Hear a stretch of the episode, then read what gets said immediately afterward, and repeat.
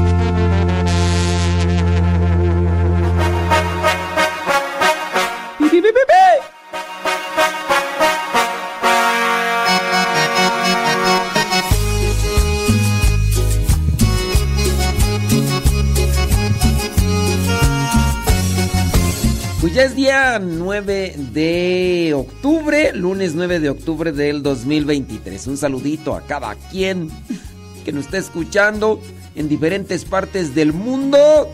Thank you very much, people. Thank you very much. Gracias, muchas gracias a los que nos mandan sus mensajitos, que nos dicen por acá estamos y no nos vamos. Muchísimas gracias. Thank you very much. Oiga, ¿qué le iba a decir? ¿Qué le iba a decir? Ah, sí es cierto. Eh, hoy hay diferentes santos. Está, por ejemplo, uno. Uno que es beato, ¿no? O es santo ya. Déjame ver. Ya, ya es. Ya es santo tú. Aunque acá me lo está reportado como beato. Déjame ver cuándo fue canonizado. Porque igual no. Nació. Fuentes. Concluir. Bueno, la cuestión es que fue beatificado 19 de septiembre del 2010. Ah, entonces no, fue canonizado todavía, ¿o sí? Ah, sí, el Papa Francisco lo canonizó en, en el 2019, sí es cierto, en el 2019, entonces ya es santo, ya, ya es santo. Bueno, hay uno que se llama John Henry Newman. Él era anglicano y después se hizo, de hecho era cardenal anglicano No, no, no es cierto. Era anglicano. Era sacerdote anglicano. Bueno, ahorita le vamos a leer un poquito de él para que. Si ustedes no saben qué onda con los anglicanos, y si ya saben, pues ya. Los anglicanos, porque son de Inglaterra, estos se separaron de la Iglesia Católica.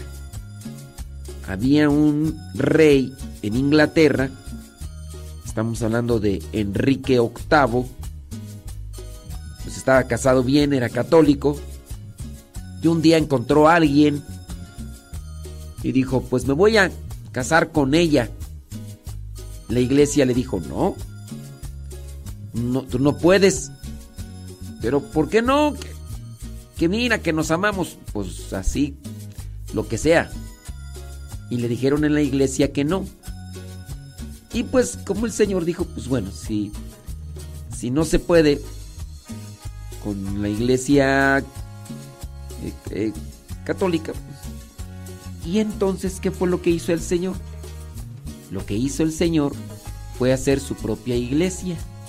Se separó de la iglesia católica.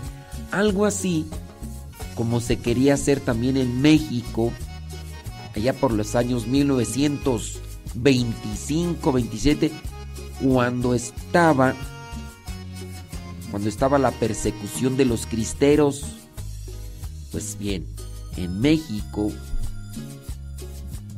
esto de la luz del mundo es una iglesia patrocinada en cierto sentido y de cierta manera por el gobierno. Sí, la luz del mundo que de un tiempo para acá ha dado mucho escándalo por el dirigente, que también pues es una iglesia eh, que, que, habla de Cristo y todo demás, pero ya ven el dirigente que anduvo haciendo con, con niñas y con mujeres del, de, los, de sus seguidores. Entonces, los el anglicano, eh, hablando en este caso de Enrique VIII, se separa de la iglesia y ahí comienzan los anglicanos. Y aquí viene una parte de confusión.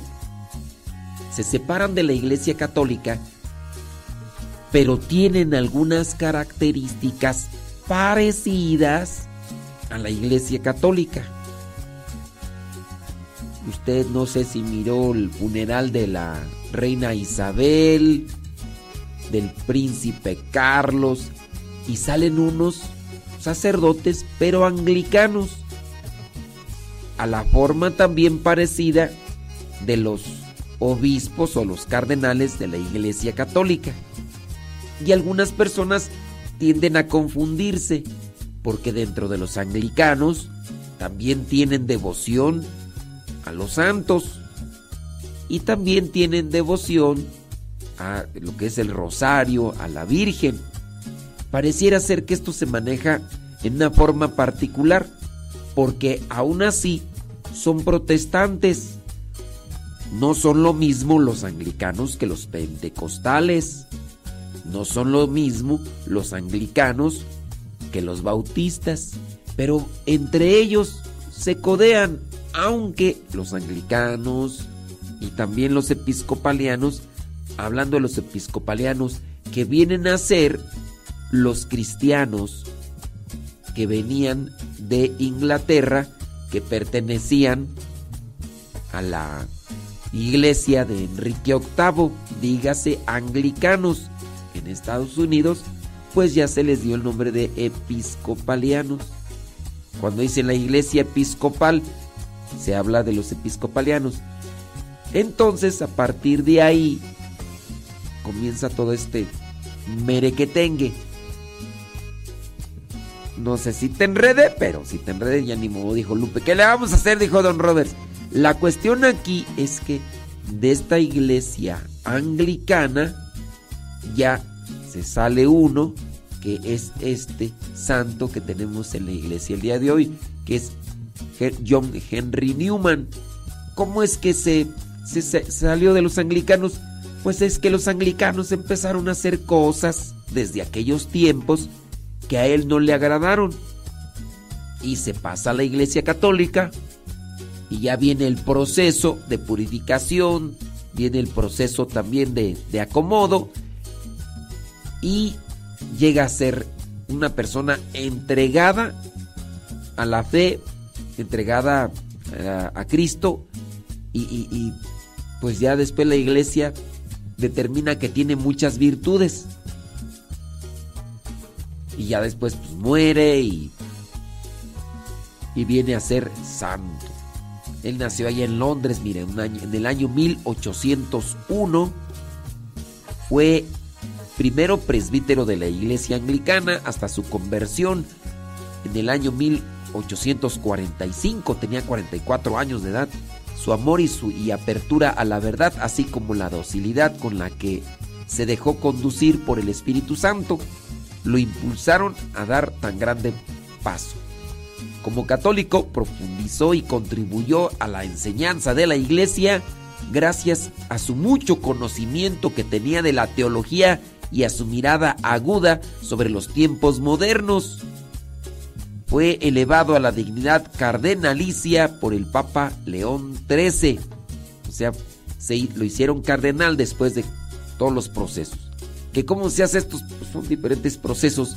Si él ya pertenecía a la iglesia anglicana, en su juventud estuvo vinculado a movimientos y demás. Bueno, también hubo un sacerdote católico de nombre Alberto allá en Estados Unidos hace unos cuantos años, ya no recuerdo si 10 o, o a lo mejor más, a lo mejor más años, sacerdote católico de, raíces cubanas. Este sacerdote era muy conocido, muy conocido en Estados Unidos Tenía una apariencia, dicen las mujeres, agradable, porque pues era de tez blanca, ojo de color y cuerpo en cierto modo este acomodado, como que hacía ejercicio. Bueno, pues este sacerdote salía en programas de televisión, programas de radio, se codeaba con los artistas que Gloria Estefan y todos los demás conocidos del momento. Pues un día, un día, pues se enamoró de una mujer que tenía un hijo ya adolescente y pues ya, él decía que no, aunque la gente decía que sí, y por ahí como era popular, los paparazzis lo fotografiaron en la playa, tocando ahí el negocio y... Pues sí, se estaba en la playa, e, e, ella con traje de baño, él con un short y, demás. Lo agarraron ahí. Entonces ya después lo exponen en un programa de televisión eh, en español a nivel nacional allá en Estados Unidos. Y ya, dijo, no, pues sí, la neta sí. ¿Qué hace? Pues este se sale de la iglesia católica y se va con los anglicanos que están en Estados Unidos, que como hemos dicho, los anglicanos de Estados Unidos adoptaron esto de iglesia episcopal para quererse desprender de los anglicanos, pues adoptaron. Pero eso es, es lo mismo, ellos tienen cierta forma una devoción al rosario. Ahora, si ya Henry Newman, hablando del santo del día de hoy, hablando del santo del día de hoy, ya se salió de los anglicanos porque había ciertas cosas que no le acomodaban, pues en la actualidad los anglicanos, los episcopalianos, pues ya se han retorcido más al punto, al punto que pues ya ellos permiten la sodomía, permiten episcopalianas, permiten obispos, permiten este obispas, o sí, pues es que son obispas, permiten homosexuales como obispos y, y de hecho hasta con pareja y todo. Y ahí esta cosa pues se empieza a retorcer ya para ellos, los episcopalianos, los anglicanos y otros grupos cristianos, ya para ellos pues no es tomado como algo contrario a los principios de la fe y de la Sagrada Escritura y dejan que personas que están de manera activa dentro de esta inclinación pues estén al frente dirigiendo la iglesia. Entonces, mujeres que celebran pues, un culto, que pues, es como la misa para ellos, y, los sacramentos.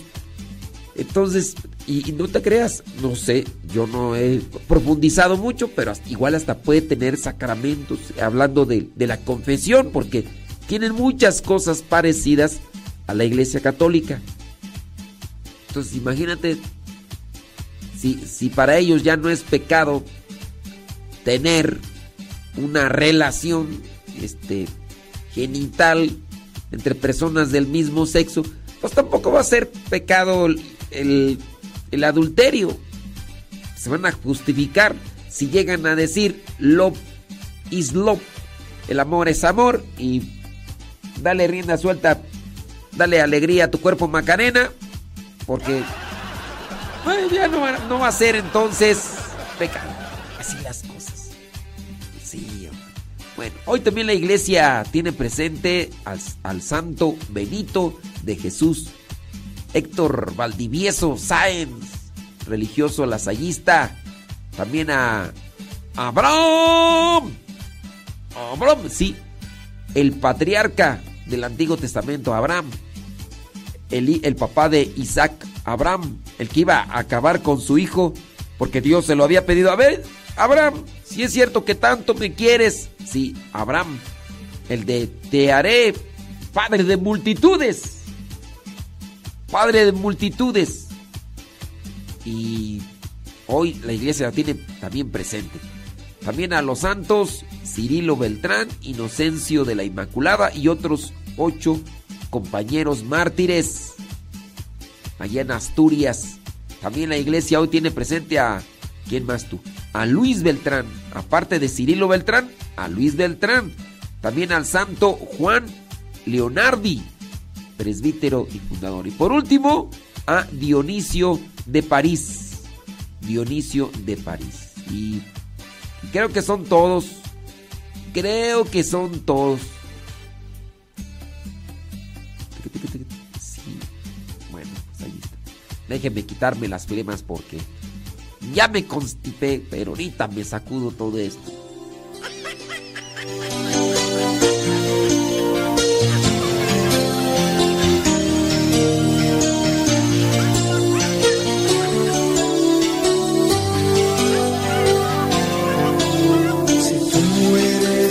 sincero, faltas al amor, te vuelves egoísta, vulnerable al dolor, te olvidas de detalles y niegas la lealtad.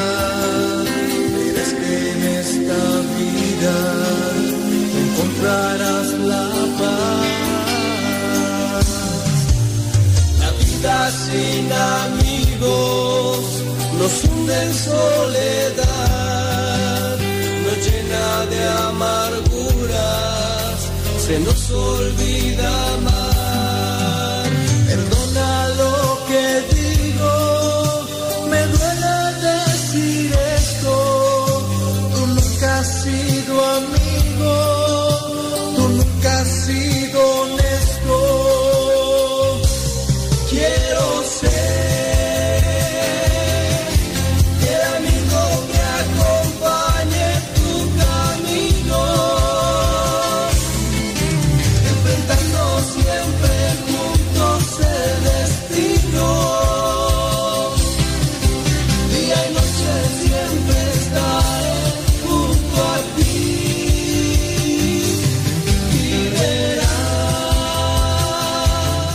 Yo, yo no estoy enfermo, nada más que bendito sea Dios, ¿verdad? Que ya está fresquecito acá.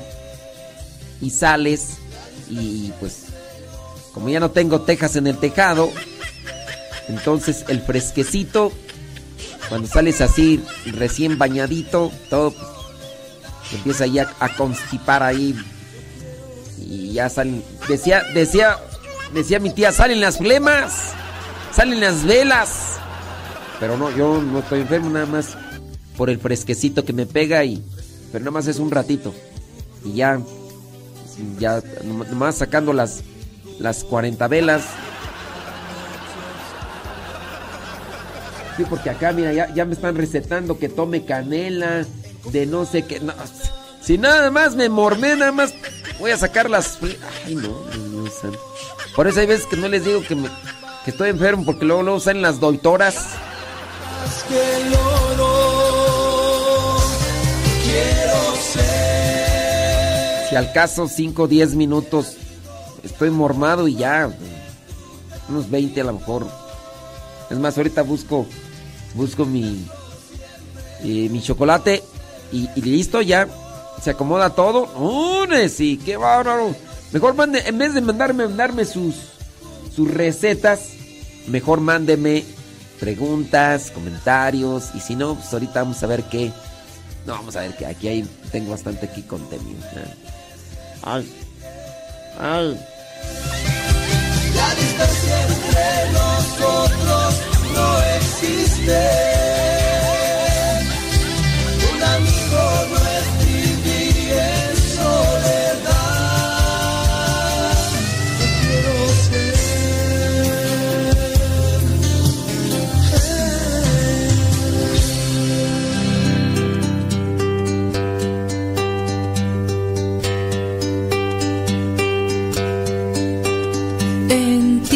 Señor, encontré la respuesta a mis dudas.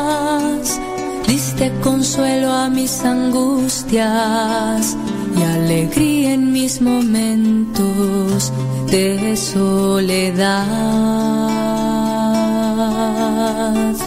Contigo, Señor, tuve mil momentos de felicidad.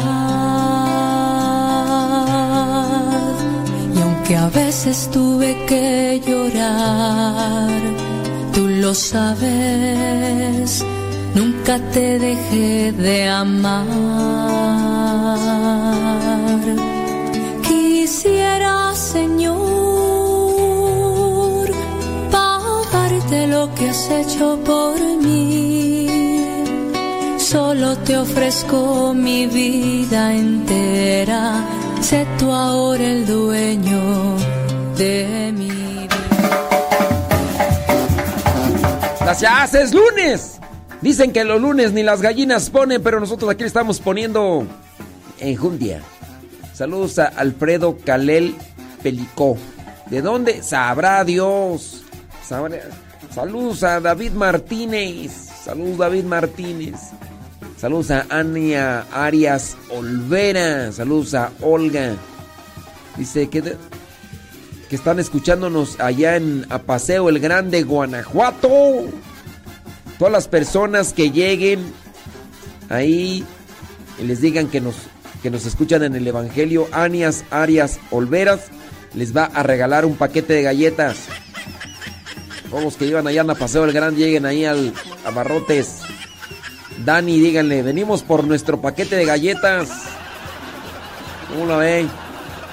Sí, pues ya le hicimos promoción a Barrotes Dani ahí en Paseo el Grande, Guanajuato. Saludos a Olga Marina Barrera. Dice que tú. Sabrá Dios. Ah, de, Torreón, Coahuila. ¿Dónde le pues? Déjame ver por acá. Dice. Ay, no. Ya empiezan acá los doctores. Ya mejor ni leo nada. Que... Ay, no es cierto, mire. No, padre. Es como alergia. A nosotros acá también nos dan. Ay, ya.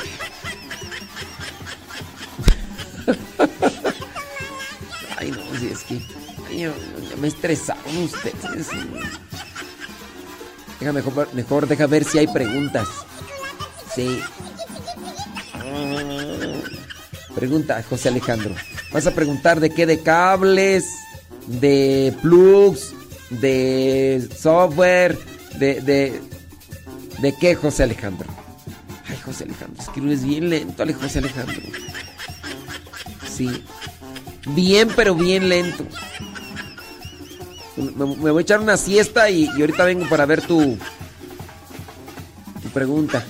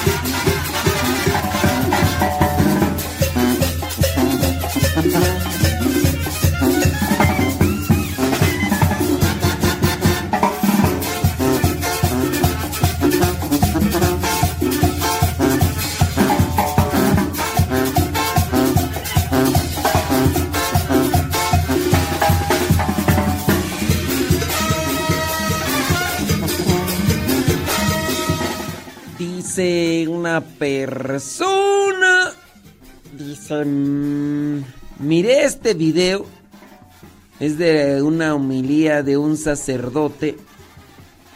Podemos decir el país, no vamos a, no vamos a etiquetar. Eh, este sacerdote es colombiano. No vamos a decir el nombre de la persona que nos escribe para no eh, crear ese tipo de confrontación y Tampoco voy a decir el nombre del sacerdote, ni, nada así por eso. La persona escribe y dice, miré el video de, según es la iglesia católica, pero de todo aplauden. ¿Usted cree que eso está bien? Y sí, conozco al sacerdote. Este, en algún momento me tocó saludarlo en persona. Estuvimos, estuvimos en un congreso, participamos y este, y pues sí. él pareciera ser que de todo, hasta en la misma predicación, de todo busca un, un aplauso. Digo, en la predicación, y de repente así, él, él es como, ¿cómo llamarlo tú? Es como muy, muy sentimental, porque maneja mucho las emociones. Sí, tiene cierto tipo de cosas ya preparadas, estructuradas, pero es, miren, nosotros hemos señalado que dentro de la iglesia, hablando de los evangélicos, de los cristianos no católicos, utilizan mucho las emociones. Entonces, al manejar mucho las emociones, cuando se utiliza mucho la emoción, puede dársele a la persona un cierto tipo de, ay, no sé si llamarlo bien, tú, eh, de, de, conecte, de, de algo que le gusta. No quiero decir, bueno, si aplico el término, un cierto tipo de adicción. Cuando te hacen sentir bien en un lugar, pues te quedas ahí. En ocasiones no te hacen sentir bien, pero sabes que lo que te están dando, lo que te están diciendo es bueno. Y por eso también te quedas. Eso es con base a una elección. Dígase en el caso de la comida, cuando las personas eligen comer lo nutritivo, aunque no es sabroso, es por elección. No, no es tan sabroso, aunque después le agarras un cierto tipo de gusto que no es placentero. Dígase en mi caso, me gusta comer lo que son verduras, eh, vegetales, eh, fruta, y, y, es lo que busco. En ocasiones sí se me antoja cierto tipo de, de garnachitas sabrosas, pero queriendo cuidar un, una salud que necesito dentro de mi organismo, pues omito lo que son este tipo de cosas con muchos carbohidratos, muchas grasitas, y él prefiero mejor comer vegetales, comer legumbres y, demás. Pero eso lo, elijo yo por una cuestión más bien ya de discernimiento. Pero hay muchas personas que aún no, aunque estén malas en la salud, aunque tengan un desacomodo en su organismo, no quieren comer lo que les es provechoso. Hablando de las cuestiones de la fe, también en ese sentido hay muchas personas que se dejan todavía ir más por un sentimiento y por un gusto.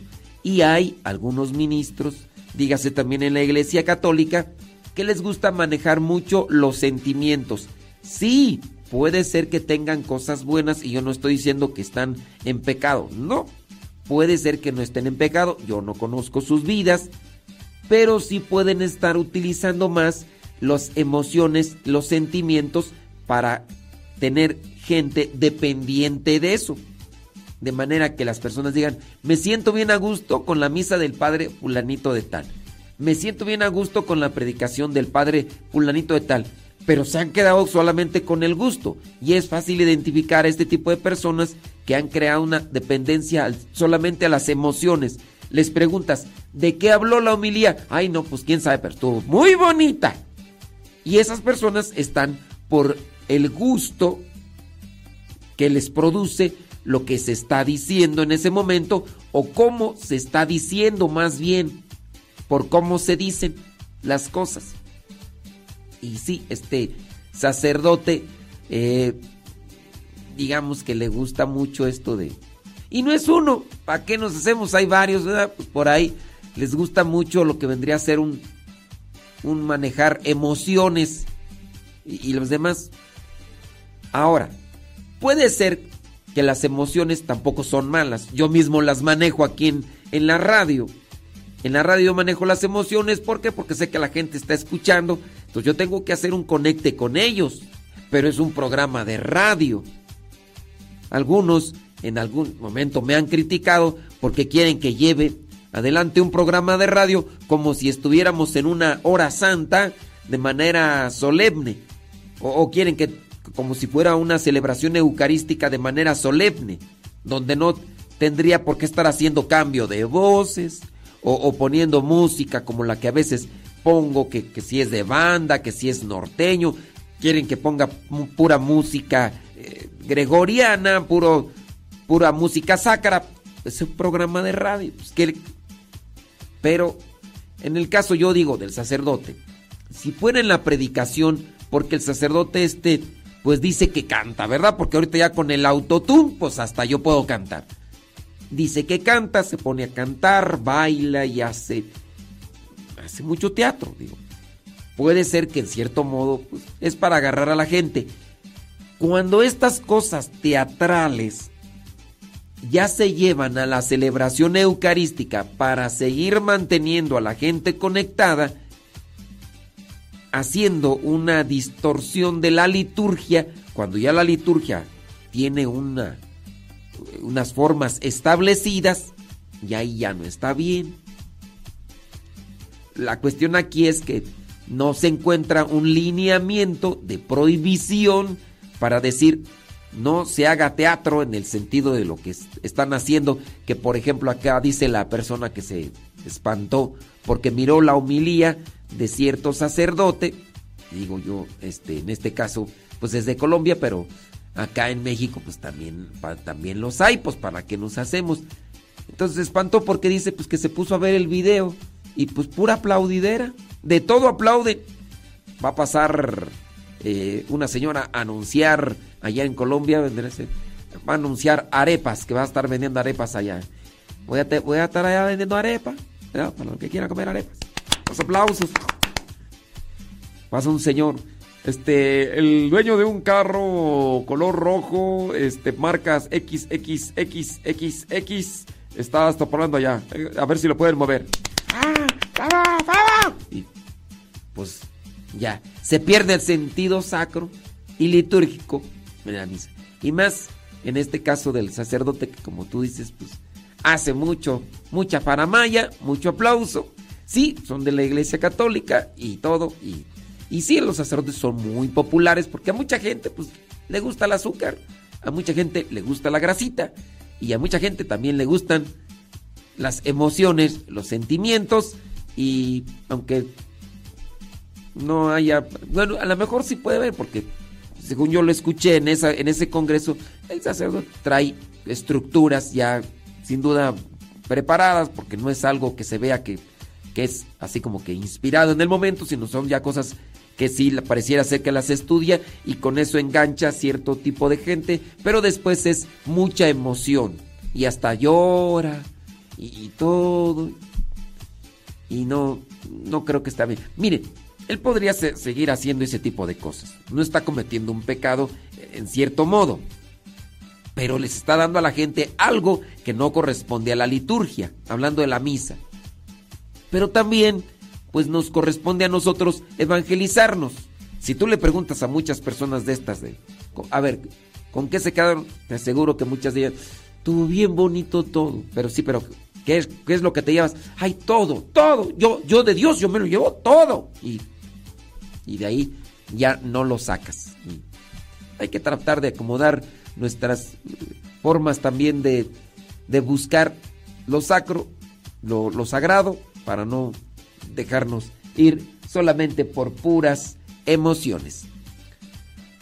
Dice por acá, ¿qué más dice tú? Este, una persona que es madre soltera necesita escuchar sus programas de consejos para matrimonios, pero me me contestaste. ¿Qué?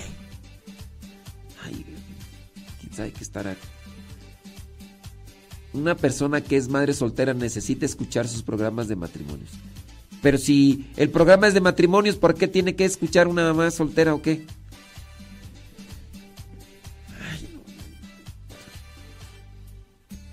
¿Qué necesita? Espero me contestaste. Gracias, Padre no le entiendo acá. Escriban bien también, pues ¿cómo quieren que les entienda?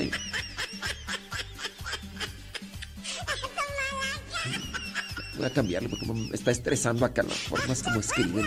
Dios mío. Ay, a ver, déjame ver por acá. Déjame ver, hay muchos saludos, muchos saludos. Mmm.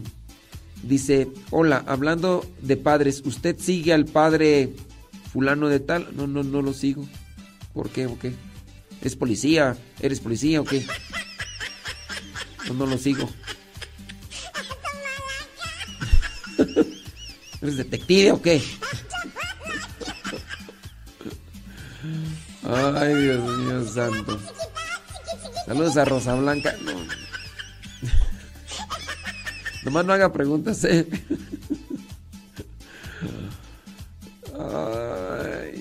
Pérez Laris, traes puro sueño. ¿Fuiste a Yosemite, este Pérez Laris? Oh my God. Dice nuestra parroquia. También a nuestro sacerdote le gustan mucho los aplausos para el coro, para los lectores, para los monaguillos, hasta para las personas que dan avisos. Allí en Estados Unidos se da mucho esto. Mucho esto. De aplausos hasta por el que vino a anunciar tamales. Ay, padre, disculpe, pero estoy trabajando y no puedo escribir bien. Te diré. Te diré. Es que no puede escribir bien, dice. Alguien me dijo que tengo que escuchar sus consejos de parejas. No, no, no. Si eres madre soltera, no, no tienes que escuchar. O sea, ya dedícate a tus hijos, ya tú, ya tuviste la, la, la mala experiencia, ya mejor ya no busques. ¿Para qué buscas? Tú ya enfócate a tus hijos, date a ellos para que después ellos se den a ti. Ándale. Sí. Ándale, Dios te bendiga. No sé quién te ha dicho eso, pero este sí, sí. Ponte a rezar mejor el rosario. Ya enfócate a tus hijos, hombre. Fiesta,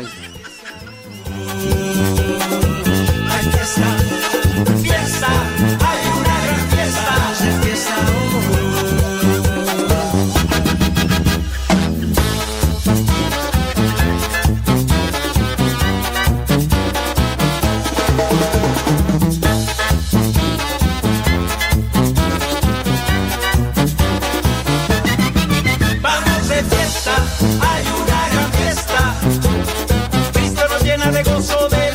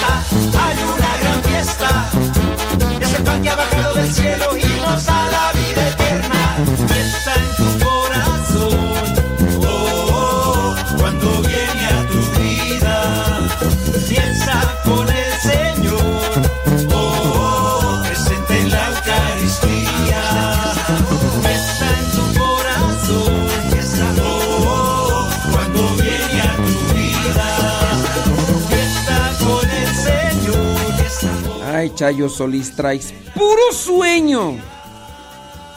Vaya hasta que nos estás escuchando, Chayo. Hasta que nos escuchas, Chayo. Oye, ya tiene ratillo que no. ¿Qué onda con la Doris? ¿Qué onda con Doris la exploradora?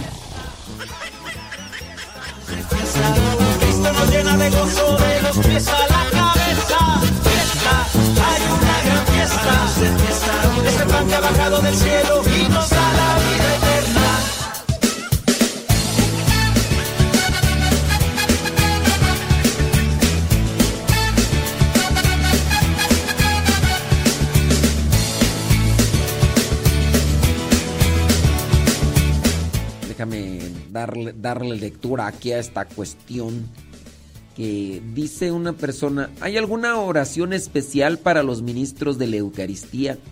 Ok, vamos a corregirle el nombre. Ok, ministros extraordinarios de la comunión. No se dice ministros de la Eucaristía. Ok, para los laicos que debería de dárseles una preparación para que después no anden haciendo ese tipo de cosas que me estás ahí diciendo. El nombre propio de ellos es ministros extraordinarios de la comunión. A ver, escríbelo para que no se te olviden, dale. Please, please, please, please. Dice pues que, que si hay una oración especial, ya que cuando le van a dar la comunión, dice que se ha dado cuenta, dice que a su abuelito le hacen casi una celebración de la palabra, tardan mucho. Y no es por el tiempo, pero son varios enfermos y algunos quieren hacer ayuno antes de recibir a nuestro Señor y dice, y pues tardan mucho ahí. Pero lamentablemente esa es una de las cuestiones.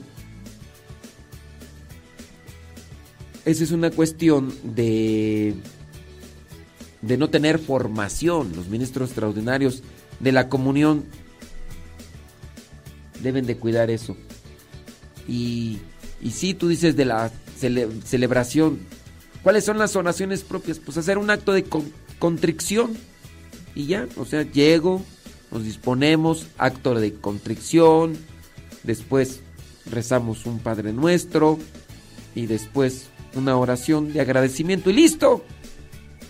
No es como tal algo ya establecido en forma litúrgica, pero traten de hablar ustedes también con... Ahora, puede ser, no sé si tú andes detrás de los ministros extraordinarios de la comunión para esto de- del ayuno eucarístico y puede ser que nada más sea tu abuelito, no.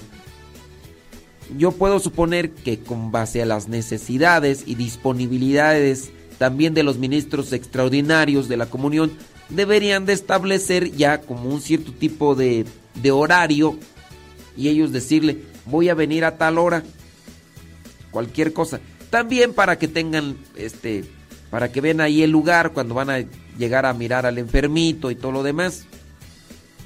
Y ya en su caso, igual creo yo que para los enfermitos podrían ponerse de acuerdo con el ministro extraordinario de la comunión y decirle, oiga, disculpe, ¿cuándo me pod- Fíjese que yo quiero hacer el ayuno eucarístico.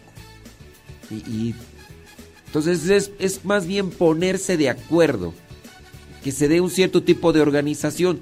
Digo también esto por los ministros extraordinarios de la comunión que les conviene.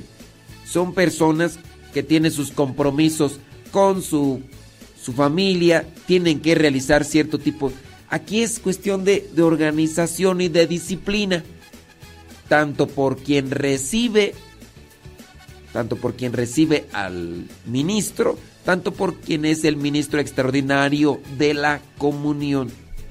No sé si aquí tú est- estás detrás de los ministros así encargados, pero eso es una cuestión de organización por parte del ministro, pero también que los enfermitos lo soliciten para que si quieren ellos puedan realizar este, este ayuno eucarístico, porque si no, me, dijo el ministro extraordinario de la comunión que, que va a venir. No sabemos a qué horas, pero por si las dudas yo me quedo aquí haciendo el ayuno eucarístico.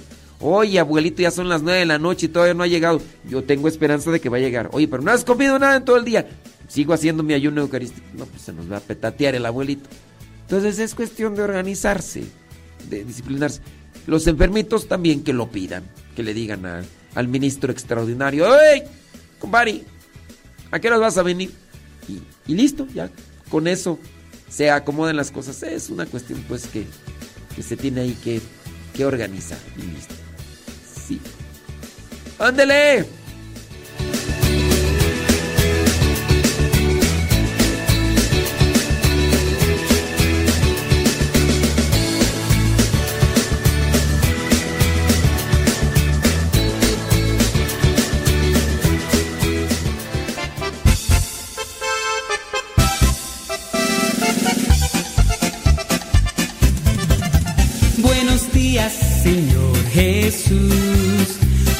Gracias por darnos luz.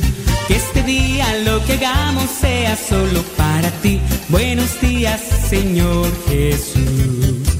Buenos días, Señor Jesús. Muchas gracias por darnos luz. Que este día lo que hagamos sea solo para ti. Buenos días, Señor Jesús. La noche ha pasado, la tempestad se fue muy débil y cansado esperando amanecer.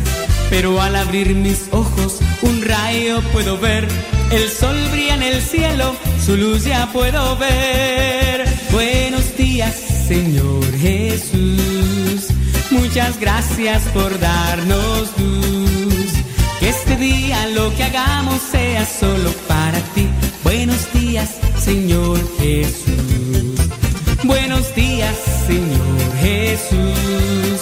Muchas gracias por darnos luz. Este día lo que hagamos sea solo para ti. Buenos días, Señor Jesús. Los pajarillos cantan, elevan su canción. También las palomitas ensalzan al Señor. La flor, la mariposa, exhibe su color. Del fondo de mi alma yo canto esta canción. Buenos días, Señor Jesús. Muchas gracias por darnos luz. Que este día lo que hagamos sea solo para ti. Buenos días, Señor Jesús. Buenos días, Señor Jesús. Muchas gracias por darnos luz. Que este día lo que hagamos sea solo para ti. Buenos días, Señor Jesús. Buenos días, Señor. Buenos días, Señor. Buenos días, Señor Jesús.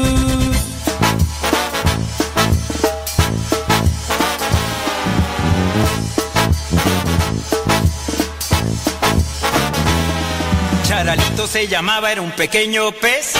Era inteligente y de buen corazón, aunque muchas veces no había actuado bien. Se sentía pequeño y de poco valor. Pensaba que el perdón no llegaría a conocer. Un día Charalito supo que el Señor pasaba por su barrio y lo quiso ver. No se sentía digno de encontrarse con Dios. Se quedó a lo lejos sin dejarse ver. Escondido entre los peces se quedó. Una voz diciéndole su nombre. Y el Señor le miró, le dijo que esa noche cenaría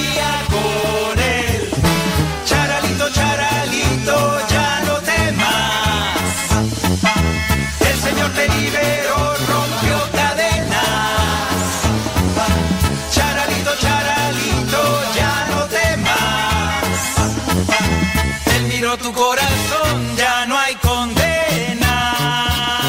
De los que son pequeños es el reino de los cielos. Porque Jesucristo los llamó.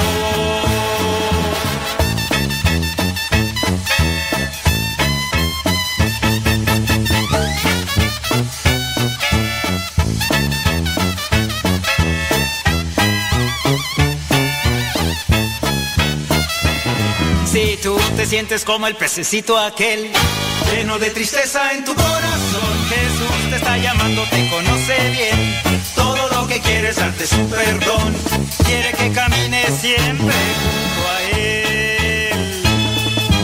Y escuchó una voz diciéndole su nombre.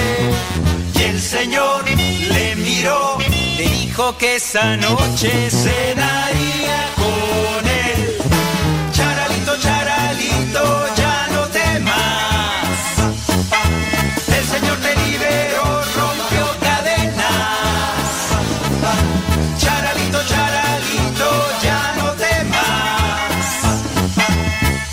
Tu corazón, ya no hay condena.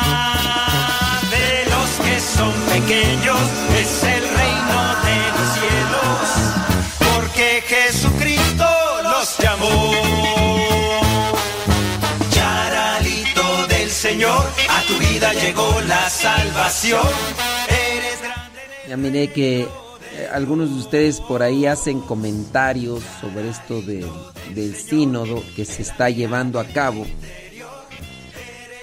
Yo, no sé si, si ustedes realmente están este, adentrados a las cosas de la iglesia. Eh, hay veces que nada más hacemos eco de lo que escuchamos, aunque no lo entendamos. Y yo creo que ahí también corremos un riesgo de hacer polvadera de algo que pues que no. Hay personas que opinan sobre el sínodo y dicen que es un caballo de Troya y, y demás. Si bien hay cierto tipo de cosas que se van a tratar no tanto porque se quieran aprobar, hay muchas de estas cosas que se tienen que más bien aclarar. Se van a tocar no para aprobar, sino para aclarar que eso es diferente y que para muchos eso pudiera ser como que, ah, es que lo van a tratar, lo van a aprobar, no es como que, lo, no, es también una situación de, vamos a ver este tema para aclararlo y decir cuál es la postura de la iglesia, pero no porque lo traten el tema es como que un reflejo de lo estamos considerando de adoptar. Muchos puede ser que solamente estén haciendo un eco de la polvadera que otros estén haciendo. Los sínodos, la, reunión de los cardenales para tratar los asuntos de actualidad son necesarios porque dentro de esta situación pues es una, una iglesia que también tiene que irse adaptando a ciertas cuestiones de los tiempos, pero en el decir yo adaptarse no quiere decir que ya con eso tenga uno que que decir eh, es que se, va a meter dentro de la iglesia, no. No no es así. Yo les invitaría pues a que tengan un poquito más de, de paciencia y que también hagan más oración.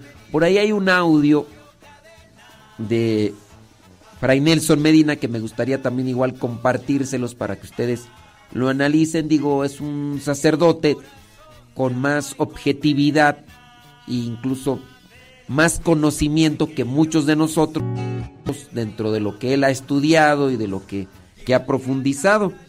Y me gustaría me gustaría compartírselos, digo, para que, que lo escuche. Así que en un momentito más vamos a ponerles ese audio de Fray Nelson Medina para que asienten cabeza, diría mi ama, y así no andemos nada más armando polvadera de algo que nosotros muchas veces ni entendemos.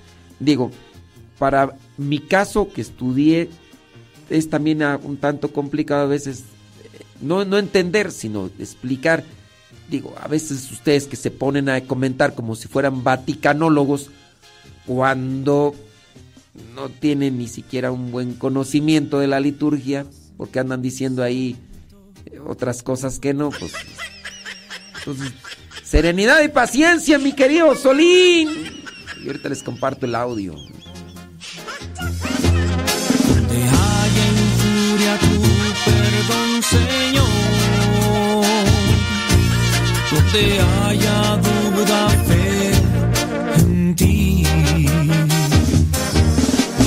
Hazme un instrumento de tu paz, que lleve tu esperanza por doquier.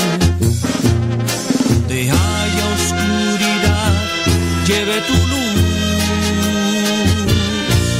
Donde haya pena, tu gozo, Señor.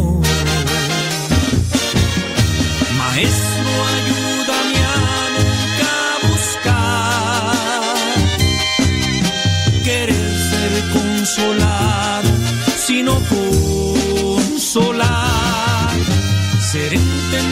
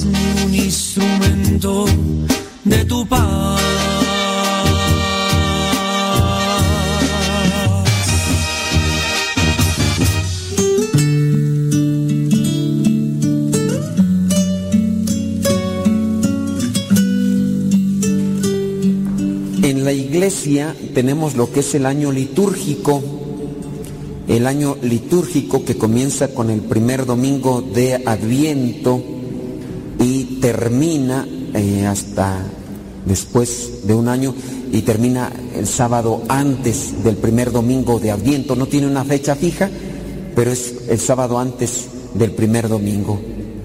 El año litúrgico está caracterizado por tener diferentes momentos en los que se cambia la liturgia y que también cambian los colores, los colores que también van determinando un tipo de movimiento espiritual o un tipo de cambio en la liturgia que incluso entre nosotros mismos también se debe de, de notar, de especificar. Comenzamos el año litúrgico con el color morado, que es un color que vendría a ser de esperanza, sí, también de preparación, y ya después cambia al color blanco en el tiempo de Navidad, después cambia al color verde, que es un tiempo ordinario, un tiempo de, de vida, de, también de prepararnos, pero una forma ordinaria. Después vendrá la cuaresma, que adquiere nuevamente el color morado, que es más penitencial, más sacrificado, más austero. Después cambiará nuevamente al blanco y, así después nuevamente al verde. Los colores van determinando nuestros tiempos. Eh, el tercer domingo de Adviento mm, puede, puede utilizarse un color rosa. Yo mm, lo dejé allá, pero sí prendimos la vela rosa, casi se prendió la vela rosa. También el cuarto domingo de Cuaresma se puede utilizar el color rosa, que dijimos que significa alegría. Y dentro de este tiempo de Adviento hay que trabajar también virtudes, virtudes que nos hacen falta. Y una de las virtudes que podríamos encontrar en la primera lectura, vayamos a la primera lectura, los que traen la Biblia, para que vayamos ahí teniendo eh, un fundamento de, esta virtud, pero también del mensaje de la palabra de Dios. Isaías 35, versículos del 1 al 6 y versículo 10. Aquí encontramos esta virtud que la necesitamos muchos. Vendría a ser la virtud de la alegría. Dice el versículo 1, que se alegre el desierto, tierra seca, que se llene de alegría, que florezca, que produzca flores como el lirio, que se llene de gozo y alegría. Dios lo va a hacer tan bello como el Líbano, tan fértil como el Carmelo y el valle de Sarón. Todos verán la gloria del Señor, la majestad de nuestro Dios. Isaías utiliza esta forma mm, poética, metafórica, de aquel pueblo que puede dejar entrar a Dios en su vida, la alegría. Y ahora hay que preguntarnos nosotros, ¿he dejado yo entrar a Dios en mi vida? ¿Soy alegre? ¿Cómo me catalogan en mi casa donde me ven todo el tiempo? ¿Me ven como una persona alegre o una persona seca como el desierto?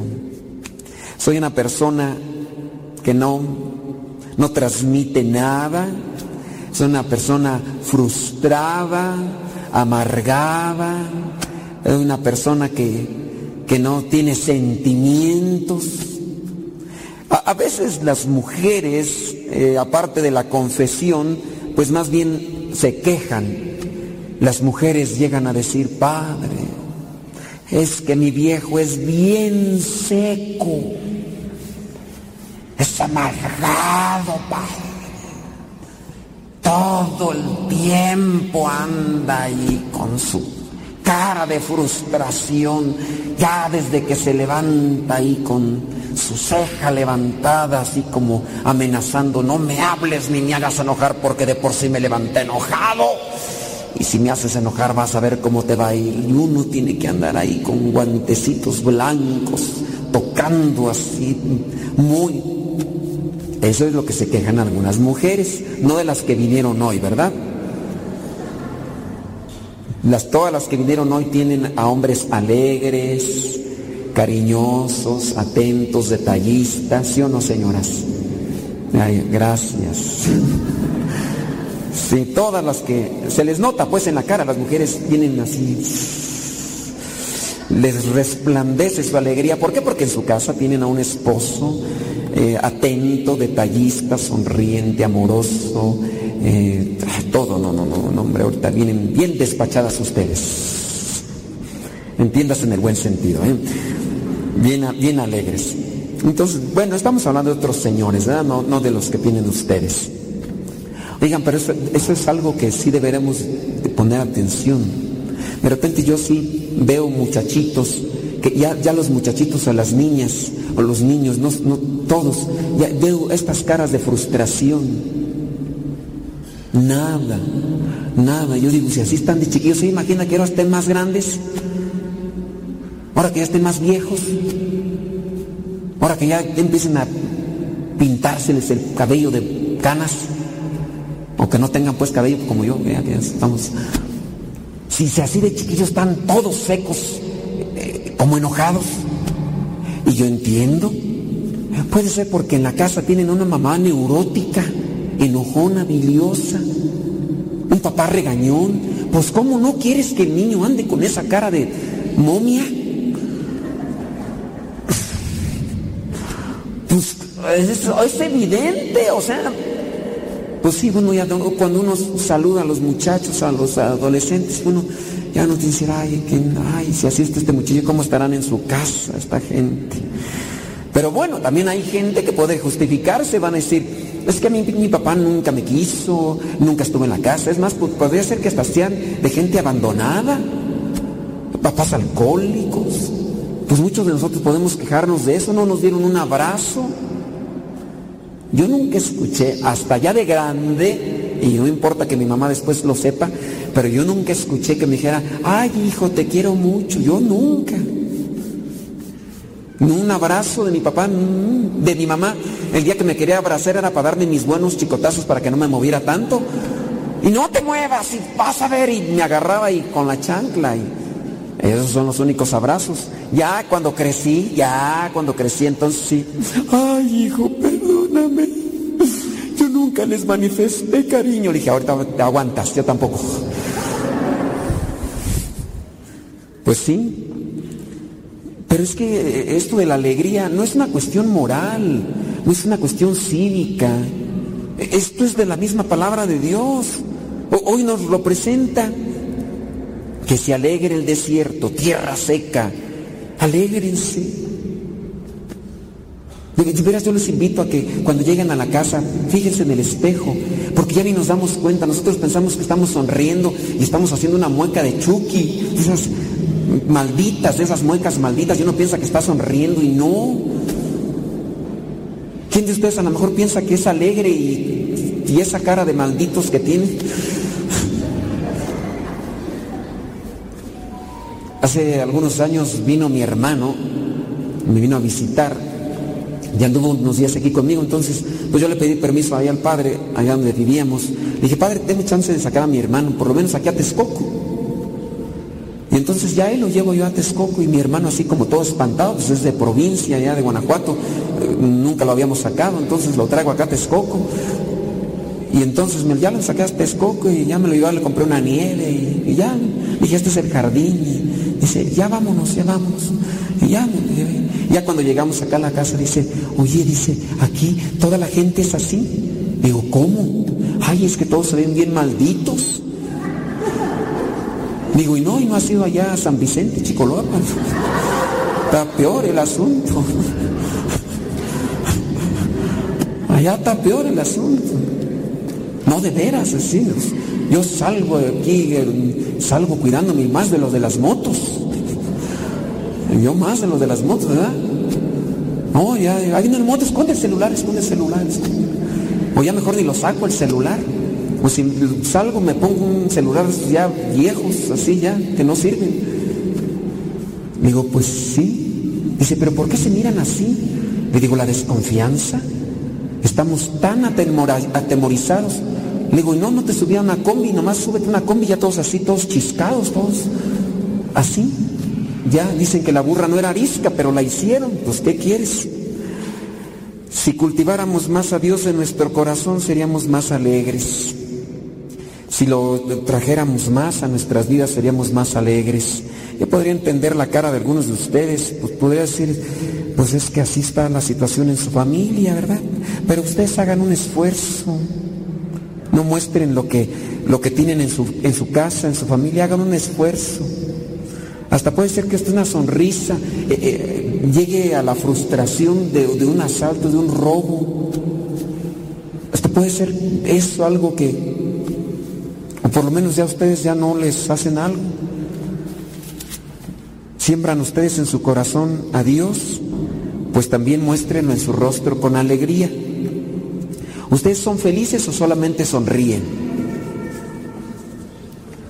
Dice el versículo 3, fortalezcan a los débiles, den valor a los cansados, digan a los tímidos, ánimo, no tengan miedo.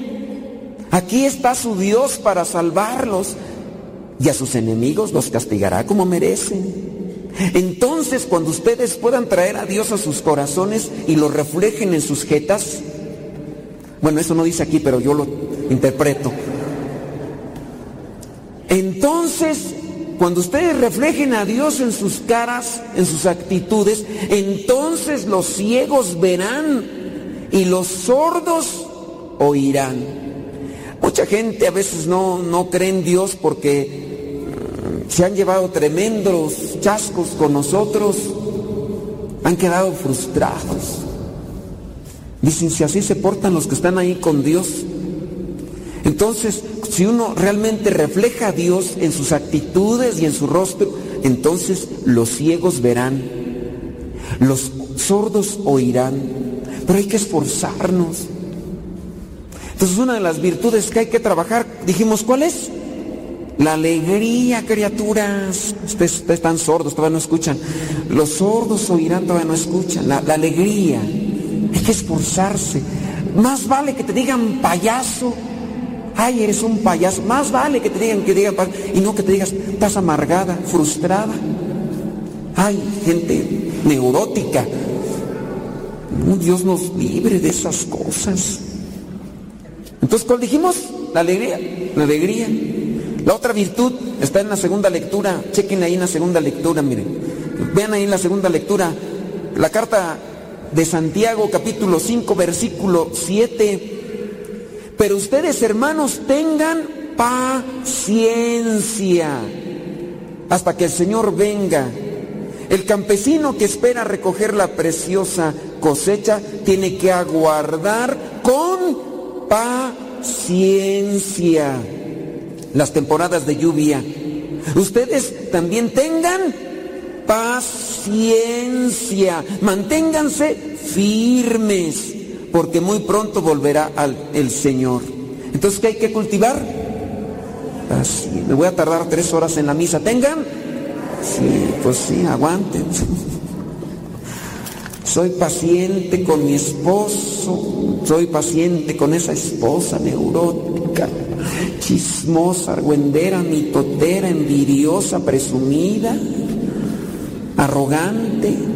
Soy paciente con estos chukis que están a mi lado, traviesos, más más no poder.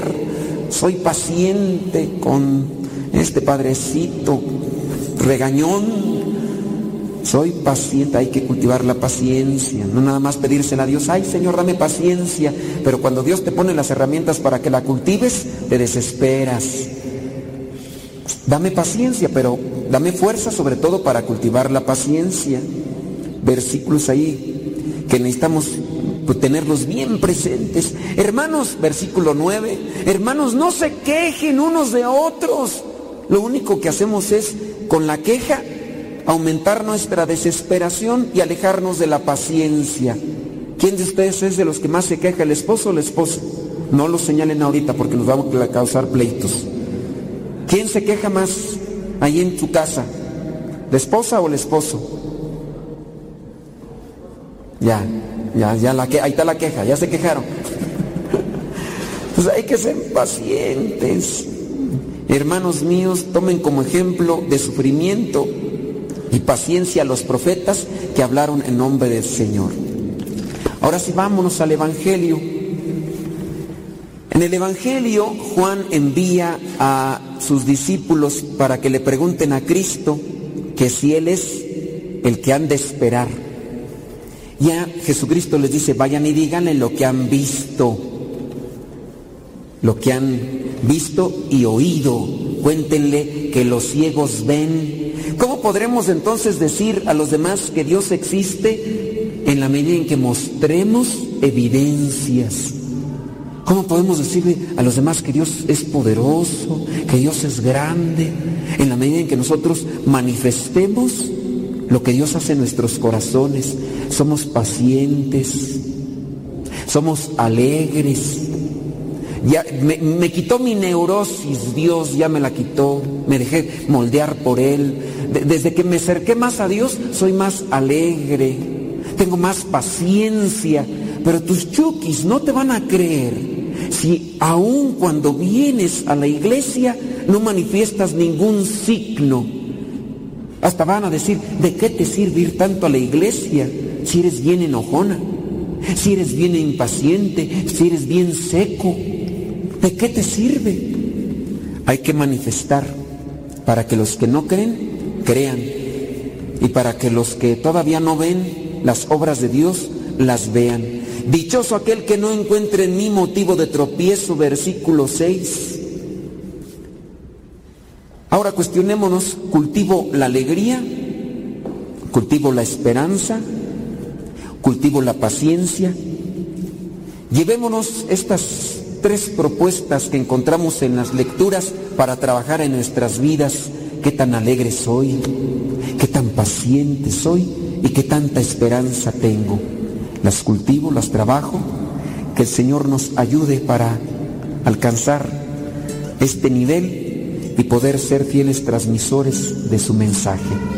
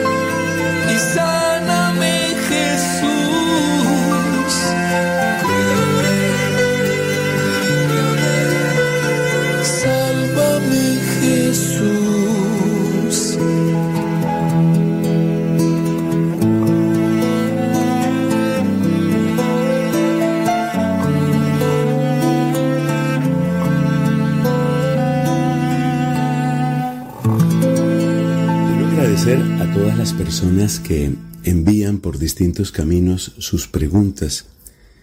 En estos días, por ejemplo, estoy recibiendo muchas inquietudes con respecto al sínodo, concretamente el llamado sínodo de la sinodalidad, que ha tenido varias fases preparatorias y que empieza su celebración como tal en el mes de octubre de 2023. Hay varias novedades que se han presentado tanto en el procedimiento como en la convocatoria, como en los participantes del sínodo, y creo que es justo reconocer que hay inquietudes de fondo. Y creo que en esa expresión puedo resumir muchas de las preguntas que me han hecho. Yo lo sintetizaría con esta frase. ¿Hay razones de fondo para preocuparnos por el sínodo de la sinodalidad? ¿Hay razones de fondo? Y creo que la respuesta tiene que ser positiva. Sí hay razones para gran preocupación, preocupación que no tiene que volverse angustia, pero preocupación que sí tiene que convertirse en oración y en claridad sobre todo. claridad doctrinal, claridad moral y claridad litúrgica con respecto a lo que está sucediendo. De hecho, no soy el único que está preocupado por esto. Recientemente, cinco cardenales enviaron un documento al Papa expresando las preocupaciones, eh, técnicamente se les llama dubia, es decir, las dudas que les surgen a partir de el, procedimiento que se está llevando y la próxima celebración de este sínodo de la sinodalidad. Es, em, creo que es algo que nos está indicando un punto de, de, comunión eclesial, es decir, no somos, eh, no estamos aislados los que sentimos estas preocupaciones. Y quiero expresar así claramente cuáles son las preocupaciones que enuncian estos señores cardenales y que yo creo que cada uno de nosotros debe hacer suyas. Repito, hacer suyas estas preocupaciones no significa escandalizarnos, ni dividir la iglesia, ni entrar aquí a decir tonterías sobre el Papa, sino más bien significa una grande intercesión, espíritu de penitencia y conversión, y significa también que tenemos que conservar una gran claridad eh, doctrinal, moral y litúrgica. Entonces vamos con las principales preocupaciones. Por ejemplo, está el tema de si la Iglesia tiene que acomodar su doctrina a los cambios culturales y antropológicos, es decir, la manera de ver al ser humano que esté en boga, lo que esté de moda. Esta eh, manera de hablar es exactamente la que resume el tema de la herejía modernista. El modernismo como herejía consiste precisamente en la idea de que la revelación tiene que eh, reinterpretarse según las corrientes culturales, según las corrientes antropológicas. Por ejemplo, en el mundo en el que vivimos hay una manera muy particular de entender la libertad. Hay una manera muy particular de entender lo que es el amor. Por eso aparecen frases como amor es amor y cosas de esas. Entonces, esas interpretaciones culturales tienen que entrar en la iglesia lo que el mundo entiende como amor, lo que el mundo entiende como libertad, lo que el mundo entiende como igualdad, eso tiene que entrar a la iglesia. Y esta preocupación pues es muy, muy válida porque efectivamente eh, nos damos cuenta que algunos de los participantes en el sínodo, y lo dicen abiertamente, están pues con esa idea de que la iglesia tiene que modernizarse. Pero para ellos modernizarse no significa evangelizar según los modos actuales o cosas eh, semejantes. No, modernizarse es acomodar la doctrina de manera que corresponda a lo que hoy la gente entiende por amor, lo que hoy la gente entiende por matrimonio, lo que hoy la gente entiende por igualdad y etcétera. Entonces nos damos cuenta que hay una gran cantidad de, malos entendidos en este campo y por consiguiente pues ahí hay una gran tarea por hacer. ¿Qué va a suceder en el sínodo? Es decir, el sínodo va a terminar respaldando, en cierto sentido resucitando oficialmente la herejía modernista y poniéndonos a todos a que tenemos que reinterpretar la divina revelación en términos de los cambios culturales o los cambios antropológicos. Esa es una preocupación. Segunda preocupación. Em, teniendo claro que el Código de Derecho Canónico, en el número 2357, es específico sobre lo que significa la eh, la unión matrimonial y, y la dignidad del matrimonio, el hecho de que se esté extendiendo la práctica de bendecir uniones de parejas del mismo sexo debe considerarse de acuerdo con la revelación. Este no es un tema menor. Hay países, concretamente conocemos el caso de Alemania, donde se dice de manera así abierta, descarada, podríamos decir, ¿no? el presidente Batzing, el presidente de la Conferencia Episcopal Alemana, eh, lo decía, ¿no? Yo bendeciría, sin ningún problema bendeciría las eh, parejas del mismo sexo. Esto evidentemente implica un rompimiento con lo que ha sido la enseñanza de la iglesia en este punto tan importante.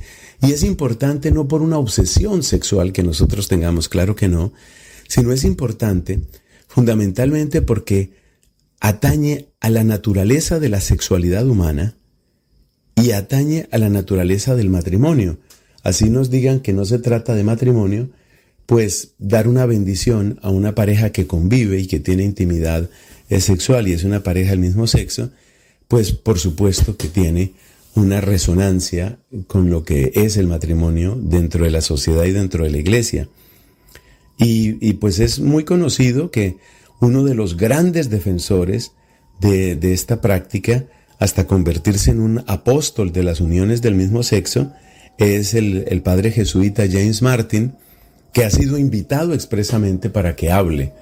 Y, y el padre dominico, Timothy Radcliffe, es también un sacerdote que es conocido por su postura en favor de este tipo de bendiciones, por no mencionar obispos como los que ya dije de Alemania. Entonces, la pregunta ahí es, ¿qué va a pasar al respecto? Entonces el sínodo va a dar un gran espaldarazo a ese tipo de, bendiciones y, qué va a traer esto dentro de la iglesia.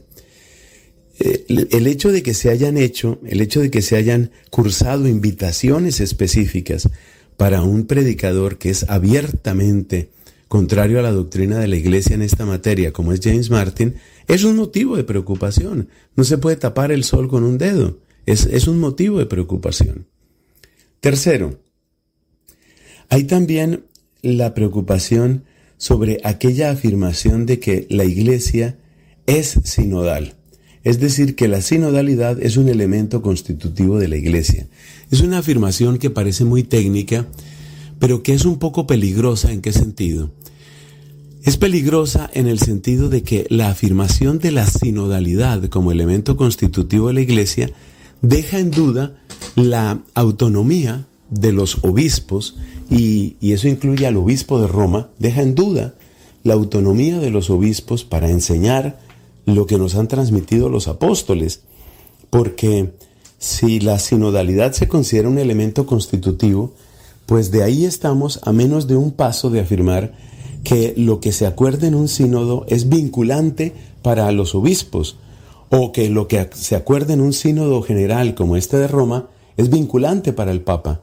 Y en la práctica eso significa la imposición de la democracia, como se ha entendido en Occidente, la imposición de la democracia dentro de la Iglesia, lo cual está muy claro por muchos documentos del magisterio y por la misma divina revelación, lo cual está muy claro que es opuesto, que es contrario a lo que nosotros eh, hemos recibido de los apóstoles.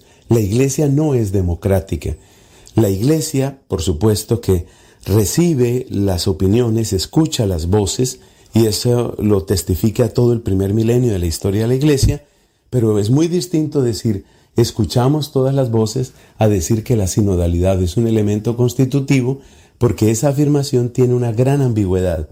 Y la ambigüedad consiste en que si hablamos de la sinodalidad así como elemento constitutivo, pues la sinodalidad termina convirtiéndose en un elemento vinculante que en ese sentido limita, coarta la necesaria libertad que deben tener los obispos y también el Papa. O sea, es el problema de la democratización de la Iglesia.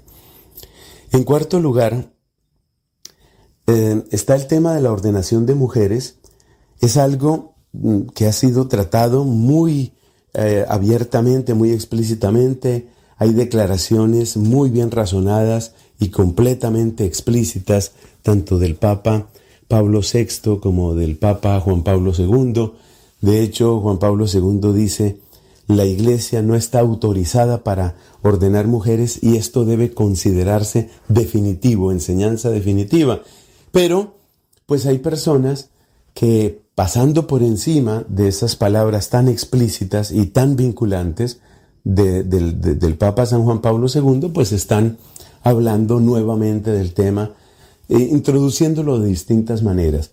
Básicamente el argumento común, del cual hemos hablado en otras oportunidades, el argumento típico es, mira, lo que sucede es que eh, Cristo no tuvo mujeres entre los apóstoles por razones culturales. Y esas razones culturales, según ellos, ya habrían terminado, ya estamos en otro ambiente cultural y por consiguiente hay que dar paso a la ordenación de mujeres. E, ese es un motivo de preocupación. Es decir, si el sínodo, por una mayoría o por una opinión muy amplia, se pronuncia en este sentido, entonces, ¿qué? Tenemos que, someternos a eso. Tiene el Papa que someterse a eso. Fíjese cómo todo está muy conectado. Y por último, eh, la idea, que, que, seguramente muchos no la hemos escuchado con frecuencia, pero es una idea que está ahí un poco en el ambiente, la idea de que el perdón es una especie de derecho humano. Y la consecuencia de esta afirmación es que a nadie se le puede negar el perdón. Así como no se puede negar a una persona con hambre, no se le puede negar el alimento necesario porque la estaríamos condenando a morir de hambre.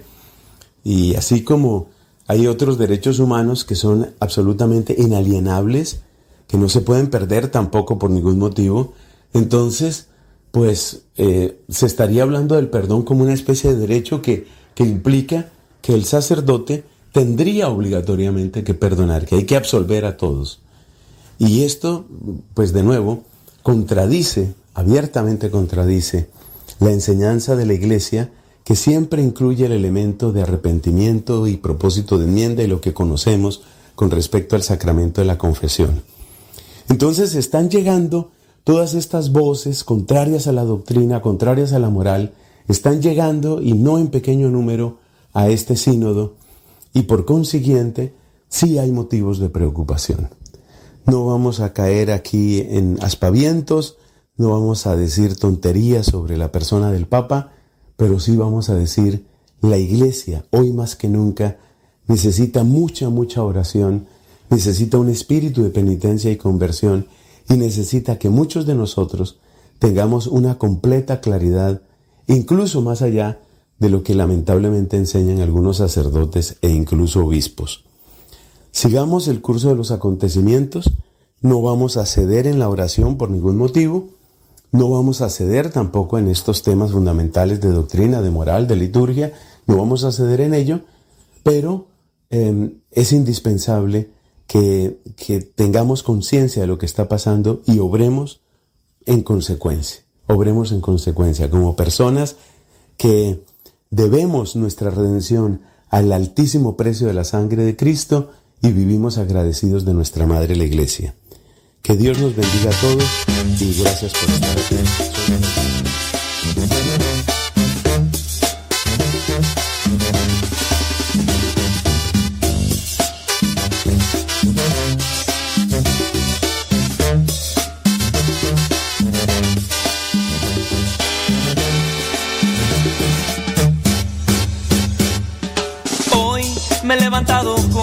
Corazón lleno de amor, porque de ti proviene lo mejor.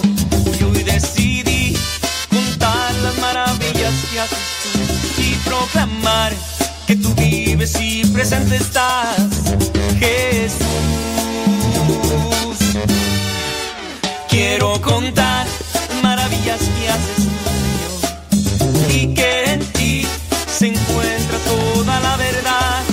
Quiero contar que haces tú, Señor, y platicar los milagros que haces tú, Jesús.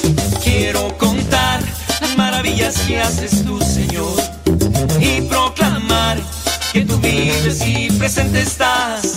Quiero contar.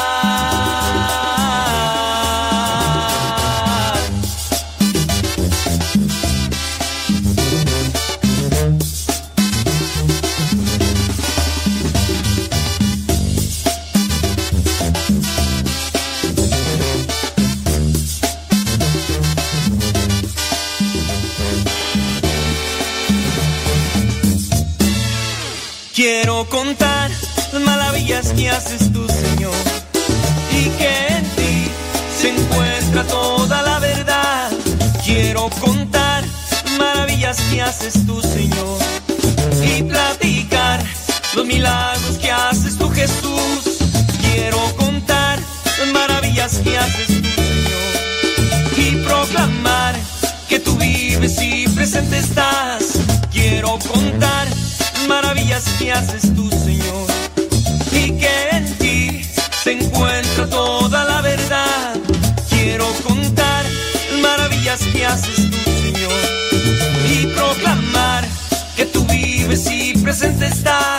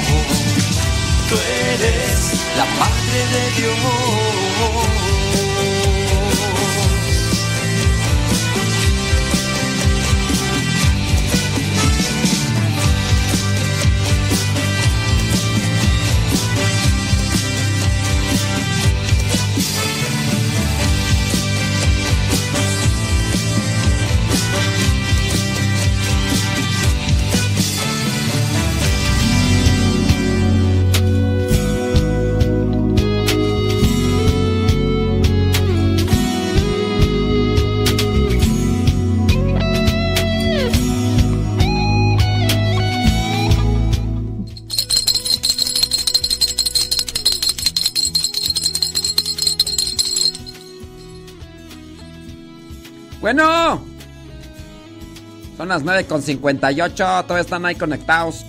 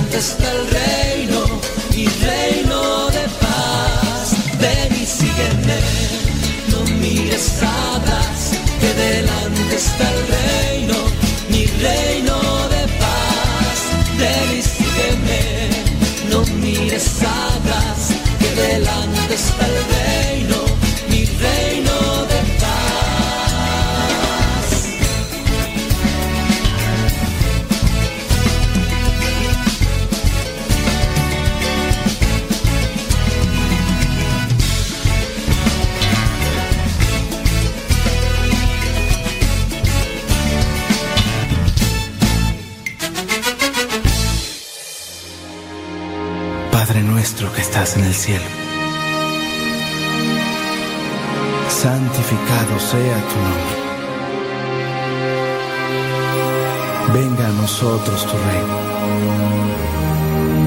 Hágase tu voluntad en la tierra como en el cielo. Danos hoy nuestro pan de cada día.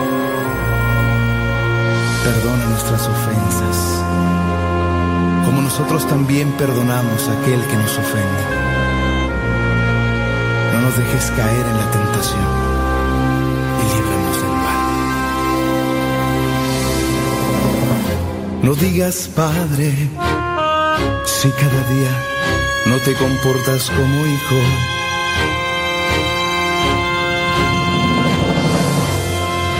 No digas nuestro si vives aislado, solo en tu egoísmo.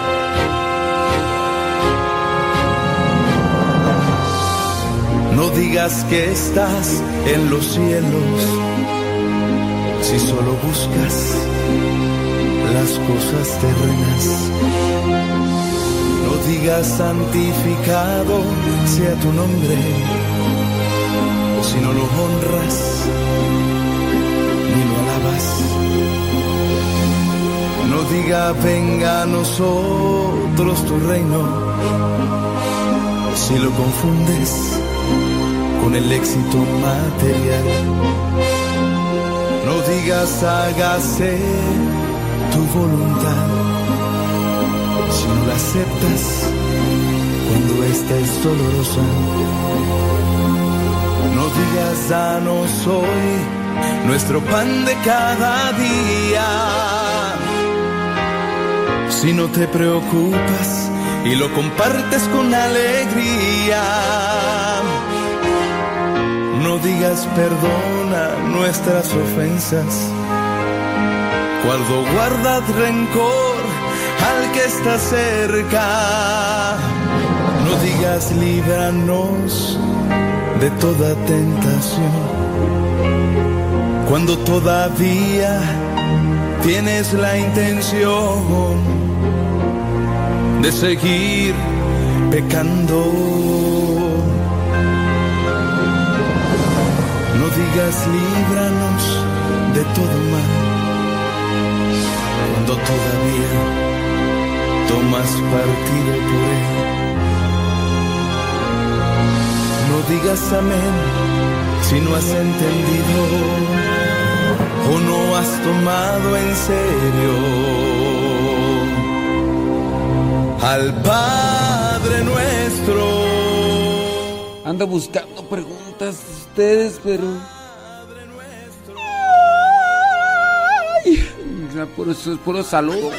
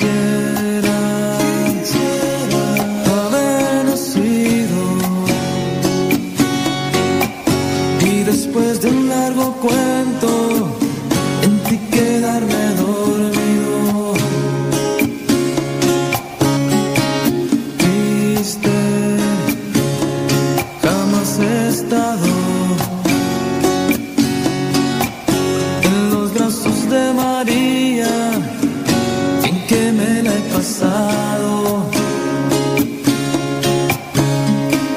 Vivo pensando en ti. Porque sé que en tus días ya no eres feliz. Ya no sufras más y vivas de tu pasado.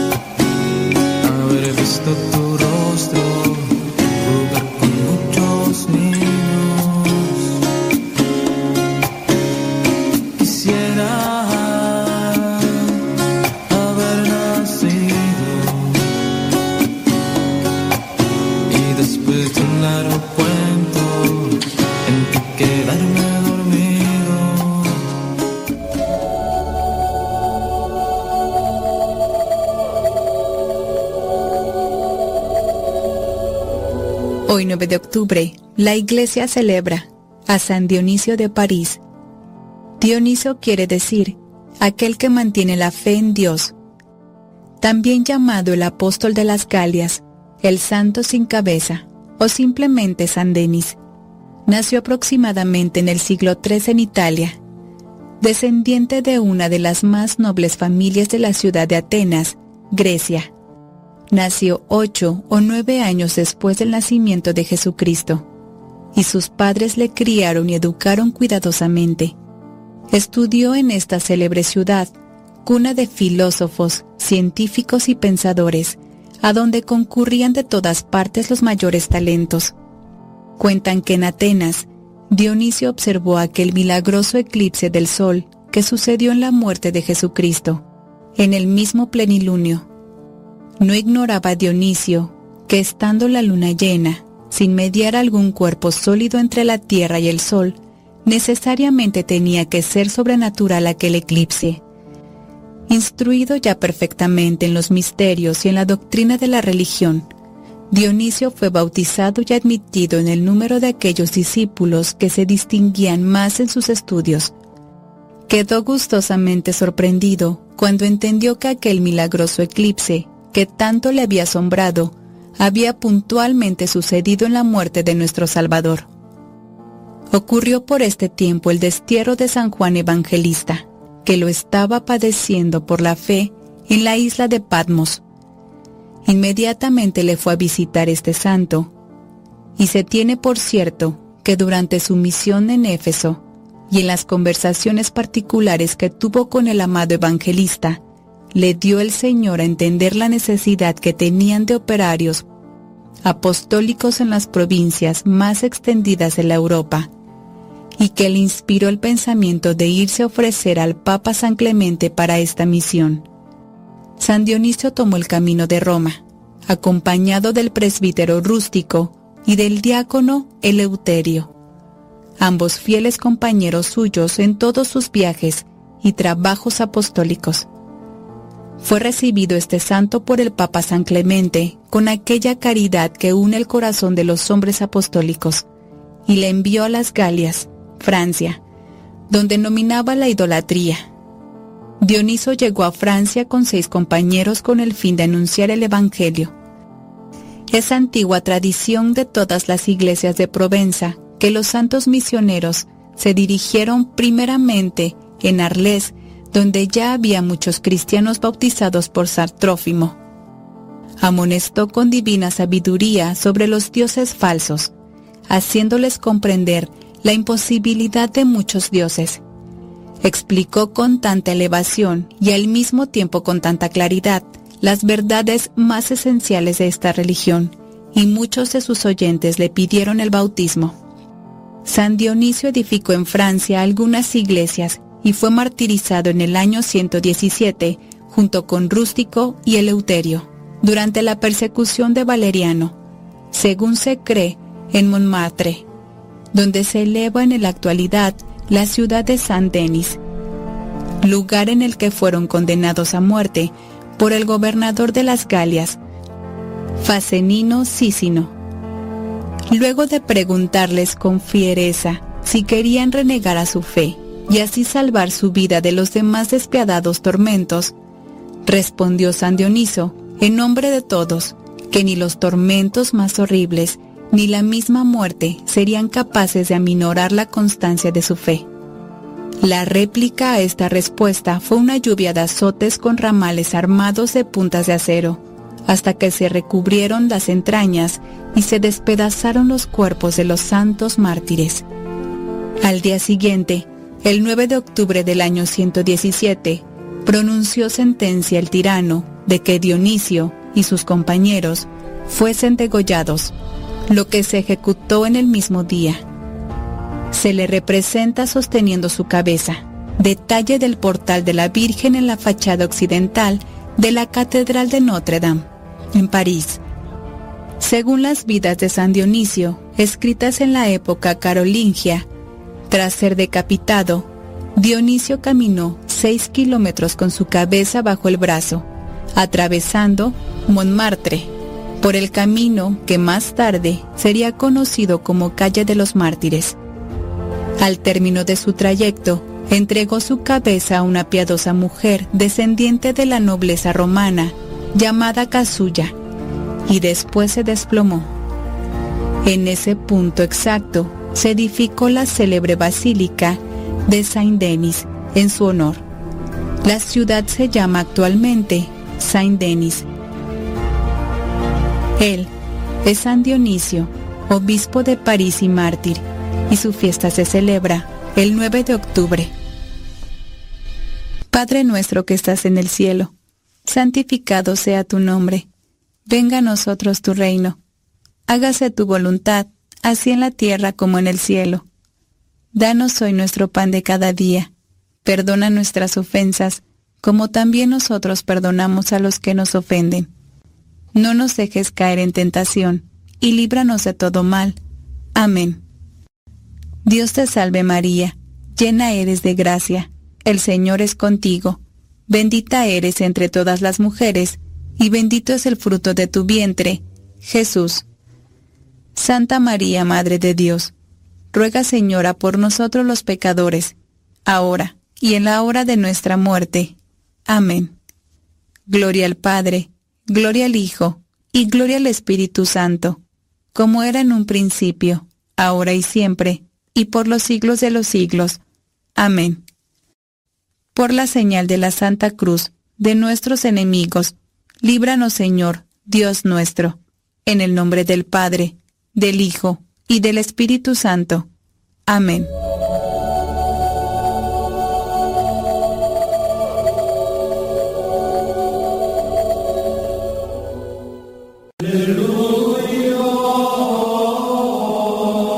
Ellos son los hombres y las mujeres que han cumplido fielmente los ideales de Cristo. El 9 de octubre se celebra a San Luis Beltrán, que nació en España. Fue maestro de novicios en la comunidad de los padres dominicos y luego viajó a América para hacerse misionero en las regiones selváticas del norte de Colombia. Predicó a tribus sumamente salvajes que varias veces trataron de asesinarlo y bautizó, fíjese bien, a 15.000 personas aproximadamente. Murió el 9 de octubre del año 1581.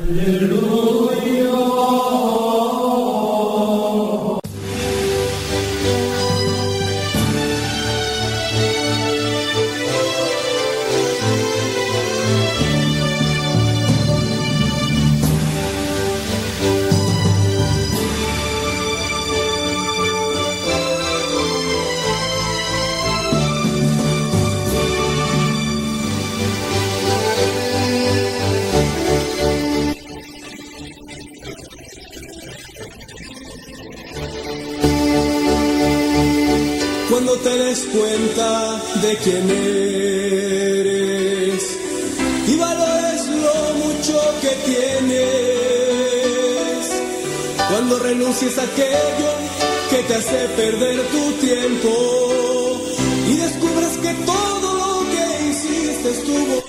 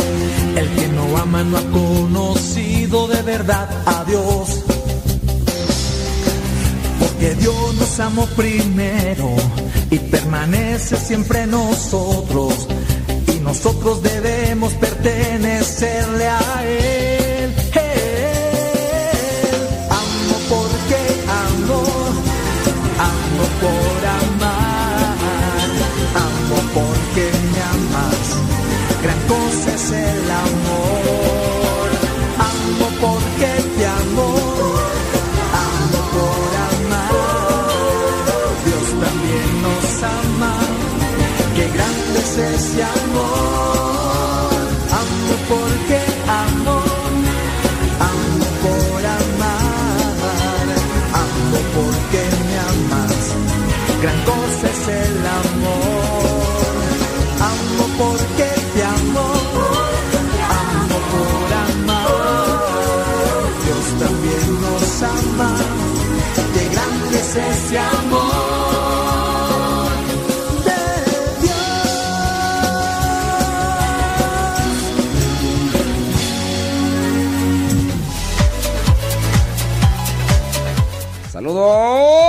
everybody in your home. Saludos Pedro Castillo, Alejandra Merino, Angélica Amaguaya, Lía Mora, Jaime Rodríguez Pacifuentes. Saludos a Erika García.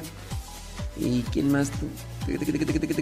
Roselina González, Alejandra Yara, Yara Vélez, Yadira, a Luz saludos a Fátima, Verónica López. Sí. Ah, ahorita vamos a responder. Nomás deme chance. Ahorita respondemos esta pregunta, ¿cómo no? Dice. Se me hace como raro porque uno ve. Ay, Carmela Viñamena, ya te respondí. Ay, Carmela Viñamena, ¿cómo quieres pues que, que te haga entender, hombre? Sí. Sí, sí. Ay, ¿cómo le hago yo entender a Carmela Viñamena? Señor, dame los palabras para hacerme entender. Ya, ya, ya te dije, Carmela Viñamena. Saludos a Ricardo Martínez. Saludos a Carla Manzano. Ay, Carla Manzano. Lalis Tapia. Saludos. Esther Cepeta. Tere. Estelita Valladares. Betty Galván. Ya. Saludos a la Chabela. Saludos a Jimmy Neutrón. Dice que le manda saludos a José, a Kenny y a Jimmy que nos, nos escuchan a fuerzas porque pues Jimmy es el que pone el programa de radio y ya los demás pues a fuerzas tienen que escuchar. Si es cierto. Saludos a Arnulfo Campuzano, a Benito Wale. Ándele. Pues sí es cierto. Ande pues, hombre. Dice por acá Graciela Orozco. Bli, bli, bli. Es cierto. Saludos a Juan Castillo, Ricardo Muñoz, Juan Carlos Huerta, Alfredo Luna, Edith Panduro. Traes puro sueño. Sí. Saludos a Roberto Castillo, Casas, a Elvia. Saludos a Rosalía Herrera, Pérez Laris, Rosa Blanca. Y son los que alcanzo a ver tú por aquí. Ah, Yadira.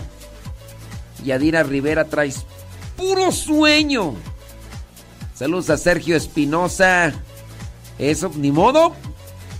Recalentado por un, un mes. Es que Sergio tuvo fiesta y pues dice que anda comiendo recalentado. Durante un mes, pues qué más. Saludos a Rocío Cruz. Qué bueno, me da muchísimo gusto. Oye, vamos a responder acá una preguntita. Hay una persona que está haciendo un comentario. Dice María, fíjate lo que dice María. María, traes puro sueño.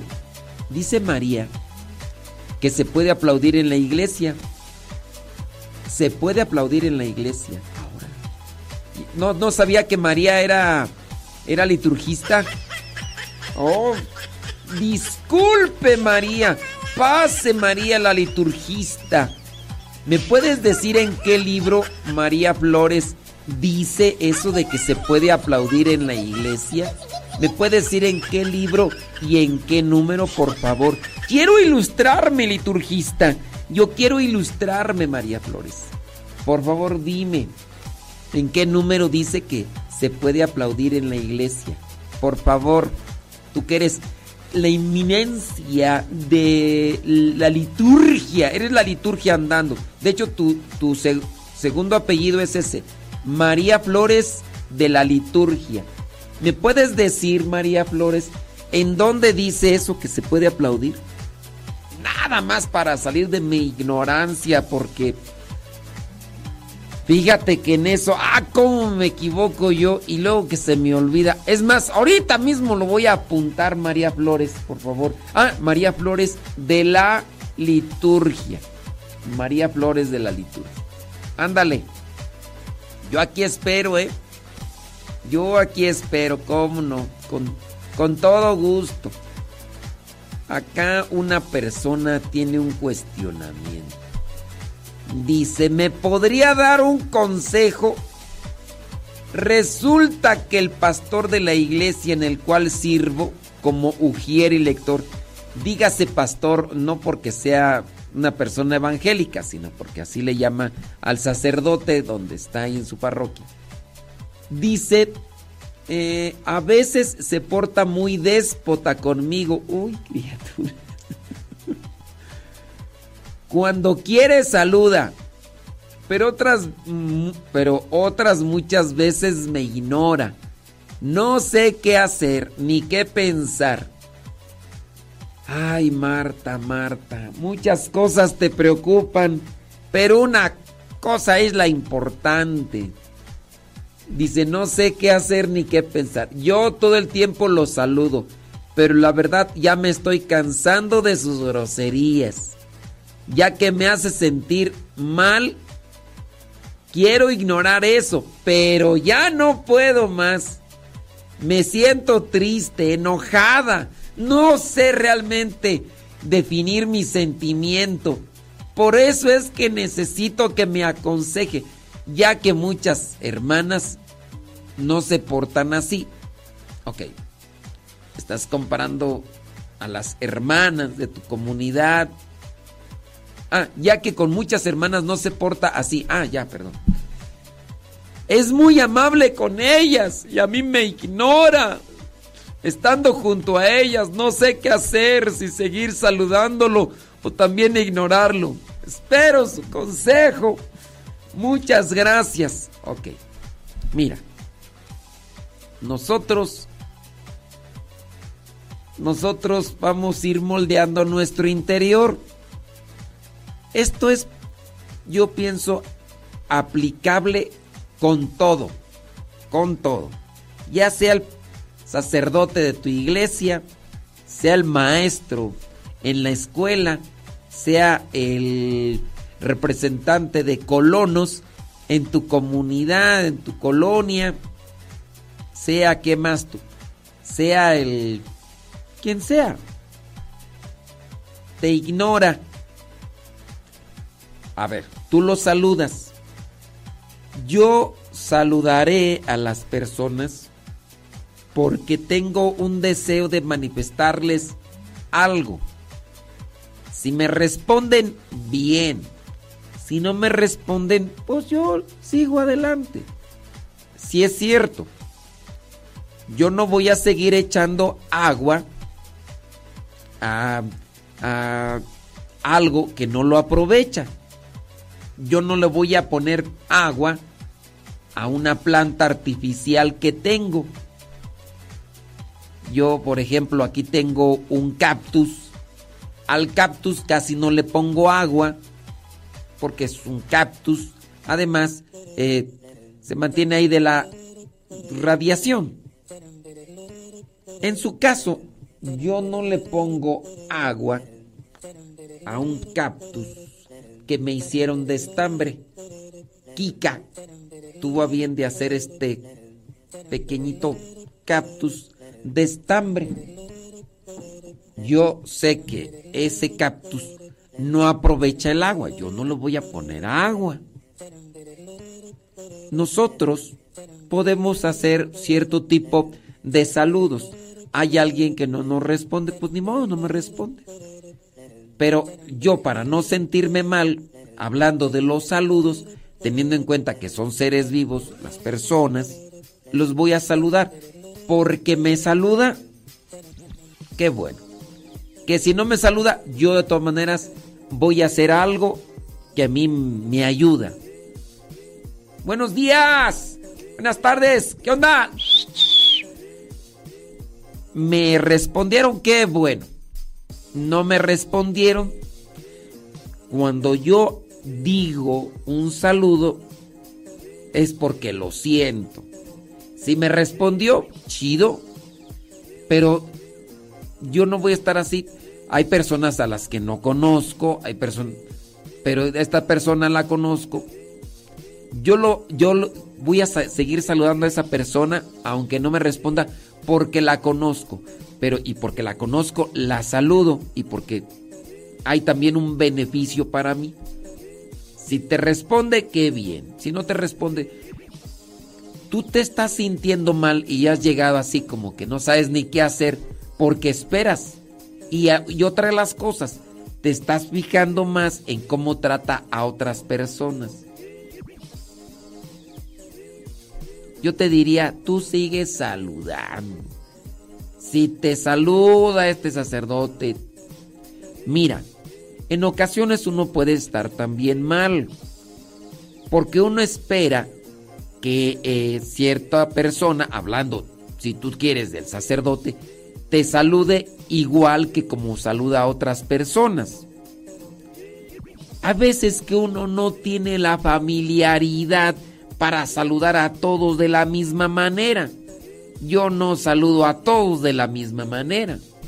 Hay personas a las que un saludo, me detengo, hasta puede ser que un medio abrazo, no me gustan mucho los abrazos, pero un medio abrazo pueda darlo a alguien de, mi, de la comunidad. A lo mejor este, quiere que le salude igual, pero yo no tengo la misma confianza de darle esos medio abrazos. A mí no me gusta, pero. Entonces, ahí está. Solamente los abrazos bien dados se los doy a personas que forman parte de mi vida. Que, digamos, son demasiado cercanas. Hay personas muy cercanas, pero también por cierto tipo de respeto, de cuidado. Personas que a lo mejor tengo mucho tiempo conociéndolas, no las abrazo, pero con el respeto me detengo, platico. Hay otras personas que nada más el saludo, no me detengo.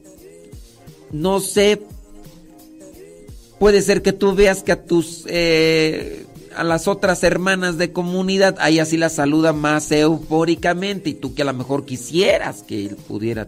Pero hay cosas pues que pues no se dan en ese sentido. Entonces uno también tiene que ser comprensible. Entonces yo saludo. Una, por ejemplo, de las cosas aquí en comunidad, saludo a algunas personas. Yo muchas de las veces saludo y cuando no tengo una seguridad de que me van a responder, yo no me espero al saludo. Eh, un caso, por aquí hay algunos señores trabajando donde yo estoy. Saludo a otros y otros que me ubican y me conocen bien. Hasta antes de que yo les dé el saludo ya me están volteando y ya me saludan. Hay por ahí dos que a veces saludo y como que no me doy cuenta porque estoy como que trabajando y entonces no me responden. Yo no me siento mal. Son personas con las que no tengo una muy buena cercanía. Pero yo los voy a seguir saludando y para la próxima vez voy a utilizar otra cosa esperando ¿verdad? que escuche y que sepan que de mí no hay esa inconformidad. Pero yo no tengo esa cercanía, yo no sé eh, su situación familiar, yo no sé muchas cosas, yo le voy a seguir saludando. Porque en, en mi querer saludar no es para que me respondan, sino porque yo quiero saludar a la gente. Claro, no salgo a la calle ando, buenos días, buenos días. Pues no, tampoco. Pero estas personas con las que tengo un vínculo, tengo una eh, relación, por lo menos, aunque sea de, vista, pues hay que seguir saludando. Esa es mi perspectiva. Esa es una filosofía, un pensamiento, una idea que yo tengo. Te la comparto. Si te sirve para que estés en paz, adelante. Pero sí, hay que, hay que ser también empáticos o comprensivos con los demás. Pues, hay veces que nada el pato y hay veces que ni agua bebe. Yo ahí te lo dejo. Sí, hombre, pues no, no, no se preocupe que si sacerdote habla, que si no habla. Es, es irrelevante con que tú hables con Dios y ya lo demás, mira. Déjame ver por acá. Bli. Usted siga saludando a mí también. No, a ti no te voy a saludar, Verónica. Verónica Alvarado. Yo no te voy a saludar. Ni creas, ya dije que no te voy a saludar. ¿no? Ahora sí. Saludos a Marcela Suárez, la Toxic. Toxic. ¿Qué onda, Toxic? ¿Cómo todo bien o qué? Ándele. ¿Qué le ganas, eh? No, pues, ¿qué quieres que te diga? Traes puro sueño, Marcela Suárez. Oye, Marcela, ¿cuándo vas a cambiar de nombre? Porque, ah, ¿cómo cambias de nombre? Así como cambias de calcetines, también cambias de nombre.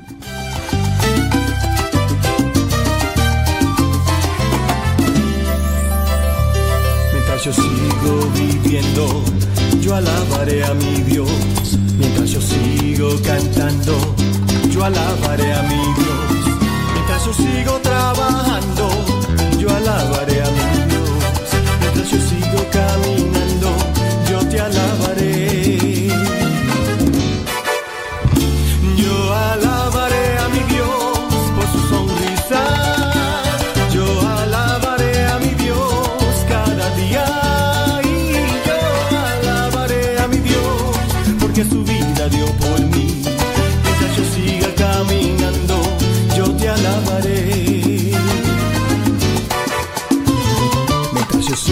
Sufriendo, yo alabaré a mi Dios.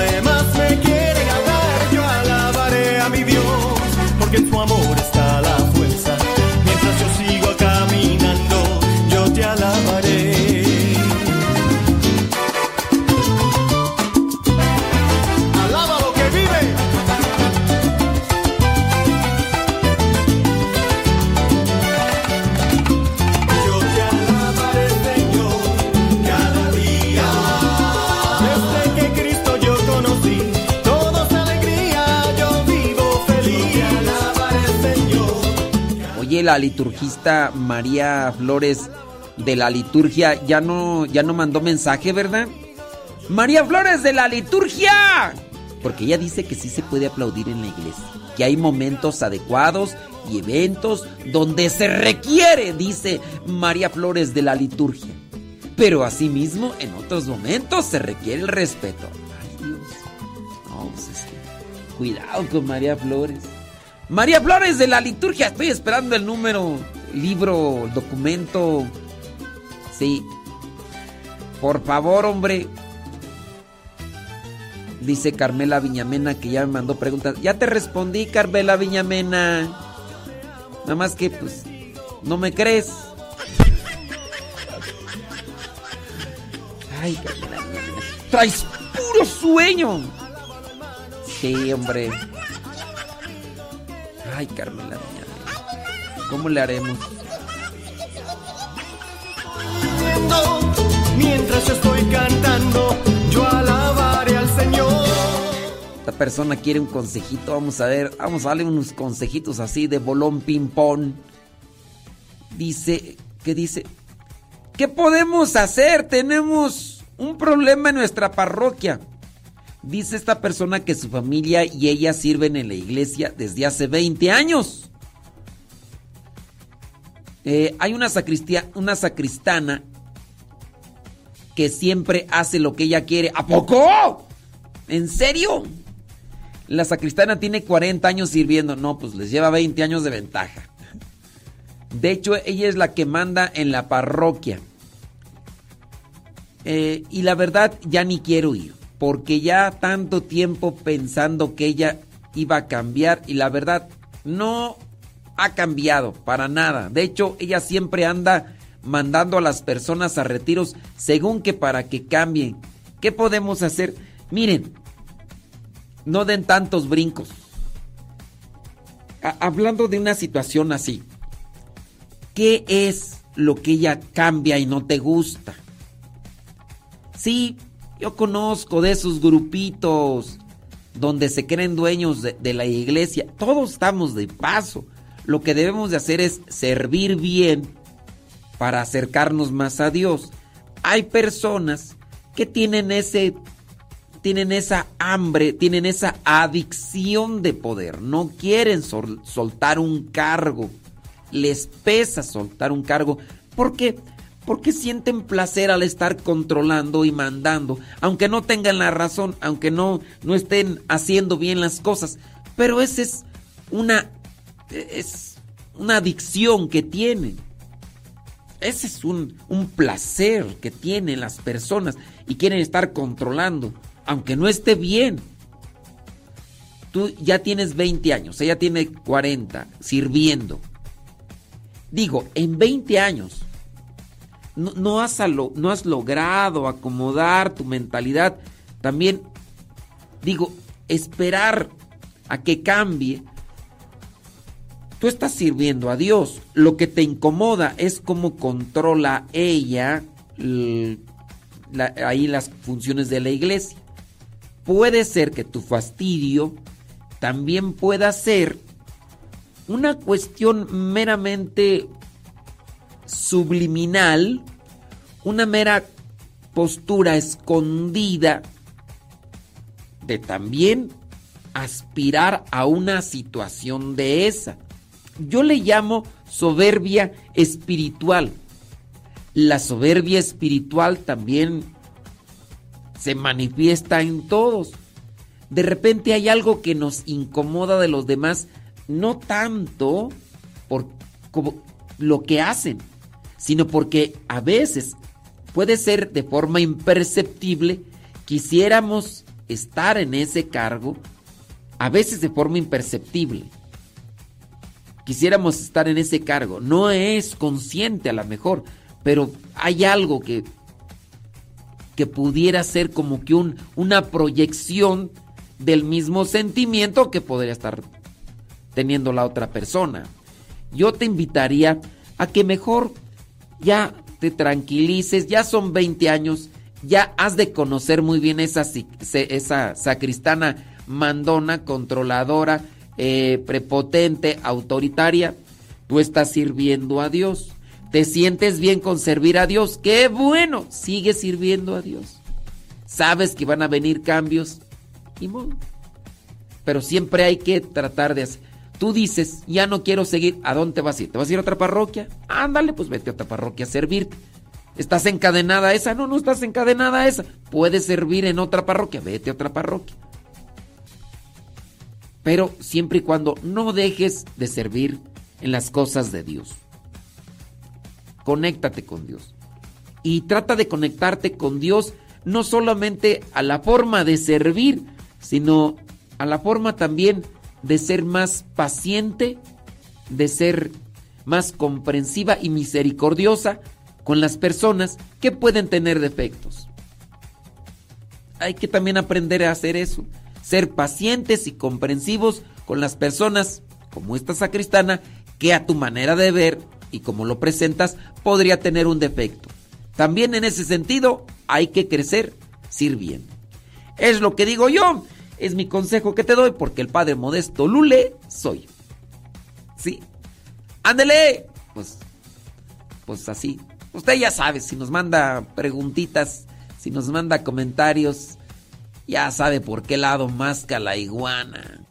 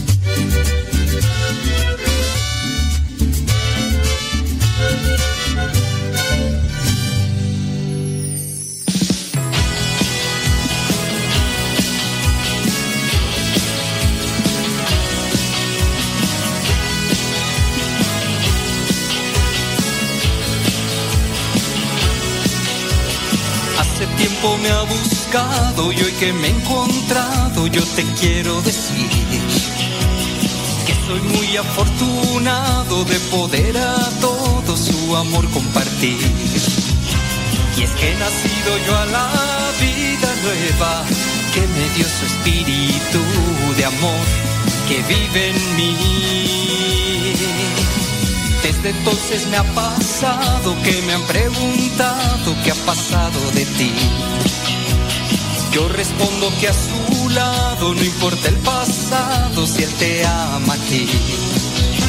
Y es que he nacido yo a la vida nueva que me dio su espíritu de amor que hoy vive en mí.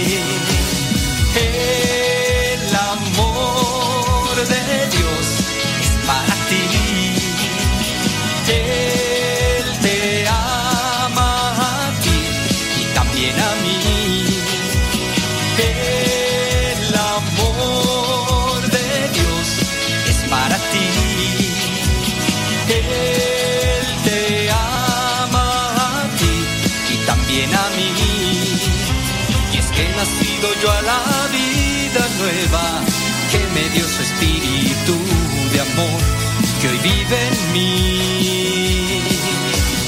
Jesús, hijo de María, tú eres mi alegría, yo confío en ti.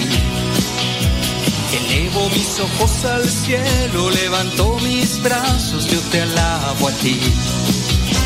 Y es que nacido yo a la vida nueva, que me dio su espíritu de amor, que hoy vive en mí. Desde entonces me ha pasado que me han preguntado qué ha pasado de ti. Yo respondo que a su lado no importa el pasado si él te ama a ti. Y es que he nacido yo a la vida nueva que me dio su espíritu de amor que hoy vive en mí.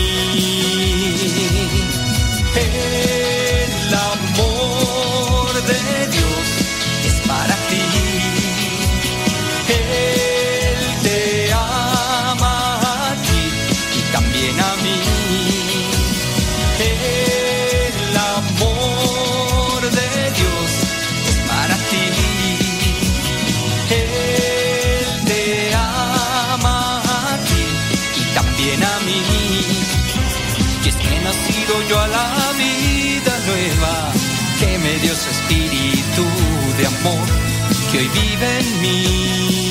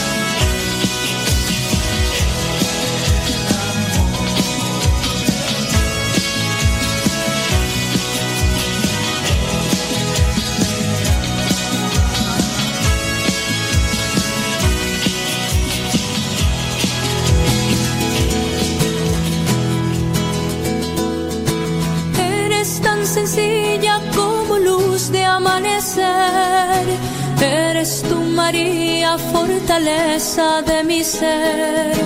Tú eres flor, eres del Señor. Te dejas acariciar por su amor. Eres tan humilde como el vuelo de un gorrión. Eres tu María, el regazo del amor. Tú eres flor, eres del Señor. Te dejas acariciar por su amor. Yo quiero estar en las manos del Señor como tú. Para amar en las manos del Señor como tú. Yo quiero estar en las manos del Señor como tú.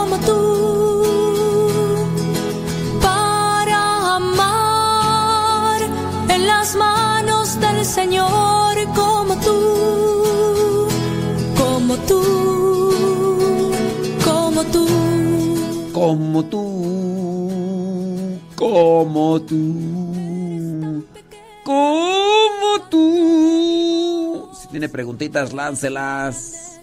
Y vamos a tratar de ir respondiendo. Oye, me encontré acá este mm, un, artículo que se me hace interesante. Vamos a ponerle musiquita así, musiquita acá sabrosa para que se escuche más. que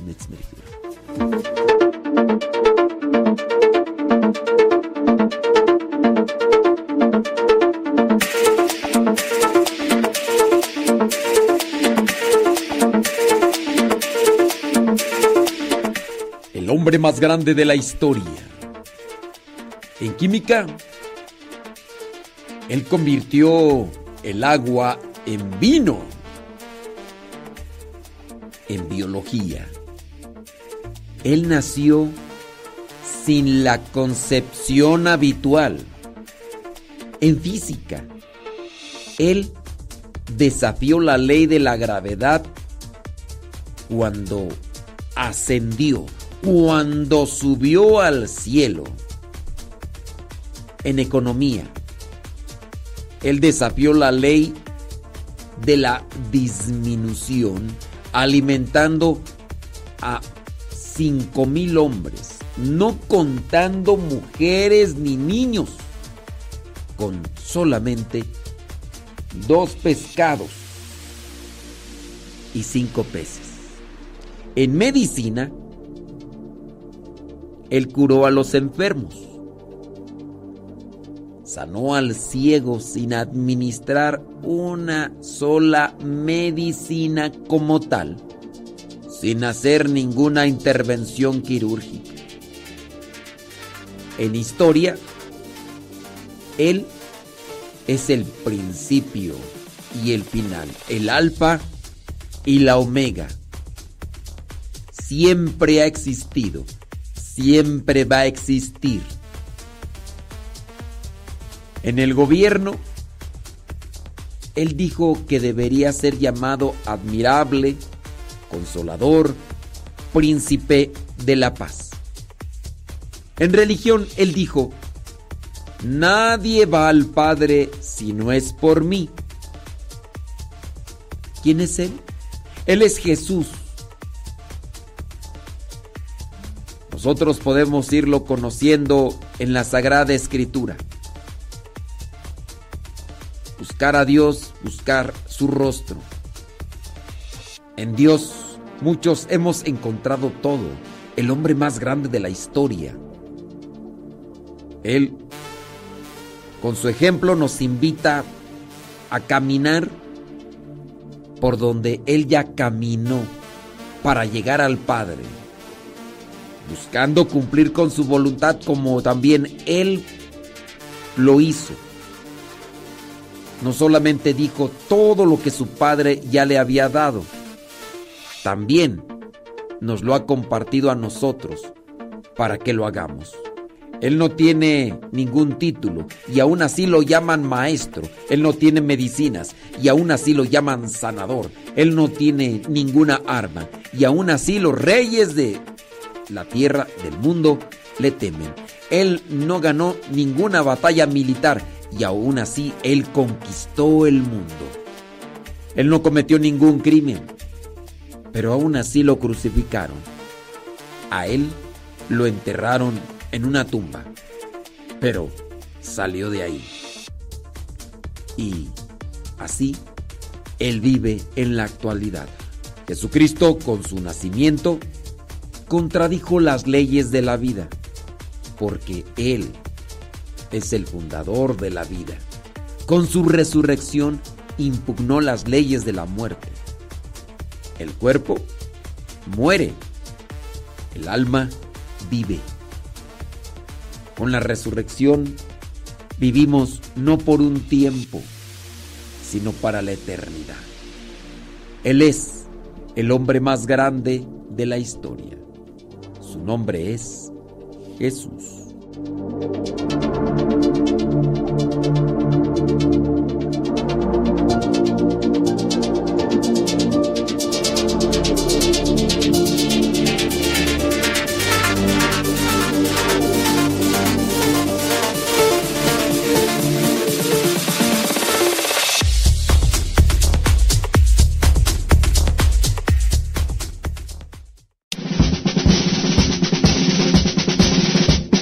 Una frase o un pensamiento quizá no cambie en tu vida, pero te podrá ayudar para generar una reflexión que te lleve a un cambio en tu manera de vivir. Vámonos al segmento Las frases del Facebook.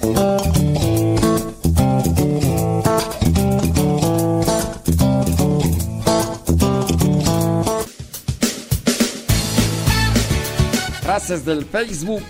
Esas frases del Facebook, Valley, que nos pueden ayudar a tener un poquito más de, de reflexión. Siempre por ahí tenemos una frase O puede ser también una cita bíblica, algo que, que nos ha quedado, que tenemos muy pero muy presente, con el cual podemos ir redirigiendo nuestra vida, con el cual podemos ir encaminándonos hacia las cosas buenas y positivas. Dice así, cuando enfrentes un reto, busca un camino, no una salida. Cuando enfrentes un reto, busca un camino, no una salida. No mires hacia atrás, a menos que puedas sonreír. No mires hacia el futuro, a menos que puedas soñar. Ay, papaya de Gelaya. No mires atrás a menos que puedas sonreír. Con esto pues lo explicamos por los que en ocasiones no le agarran. Si vamos a mirar al pasado, que sea para aquellas cosas que nos dibujan una sonrisa. Porque muchas veces las personas se quedan mirando al pasado tú, pero solamente a las cosas tristes, a las cosas, pues a las cosas que no nos ayudan realmente en mucho. Mejor hay que mirar hacia atrás, pero solamente a, la, a las cosas que nos dan alegría. Y al futuro hay que mirar con lo que uno pueda planear. Otra frase, el perdón no cambia el pasado. El perdón no cambia el pasado. Crea esperanza para el futuro. En la vida no siempre podemos tener lo que queremos. Aprende a hacer y apreciar lo mejor de lo que tienes. Anhelamos, añoramos muchas cosas, pero a veces no valoramos ni le tomamos importancia a las que tenemos y pues nada más, ¿no? ¿Verdad? Alfredo Luna, ¿qué pasotes con tus zapatotes? Eso sí es cierto. Hay que echarle ganas. Saludos a Lupita. Lupita Chávez, la prima, prima. ¿Qué dice por acá? ¿Son escrúpulos o qué tengo que leer? Dice por acá. ¿Qué tú? Ay, no le entiendo a tu pregunta. Dice... No, no le entiendo. Pues que venga la pedrada antes que vivir en la ignorancia o en los escrúpulos. Es la segunda vez que me dicen que si puedo pasar a leer la primera lectura. Porque llegan tarde o no van vestidas adecuadamente. Se les olvida que les toca. Y pues pienso en mi situación de que estoy separada del viejo. Pero viviendo en lo más que puedo en los mandamientos. ¿Son escrúpulos o no tengo que pasar a leer? A ver, déjame acá acomodar esta situación. Entonces, tú estás separada del viejo. Muy bien. No estás en pecado. Muy bien. Estás, estás separada del viejo no porque tú seas mula, sino porque el viejo es el mula. Muy bien. Tú vas a, a la misa y te invitan para que, para que proclames la, la lectura. Entonces, y te dicen a ti porque pues llegan las personas tarde o porque pues no van bien vestidas para, para servir en la liturgia. Y entonces dices que tú te quedas pensando que no puedes porque estás eh, separada.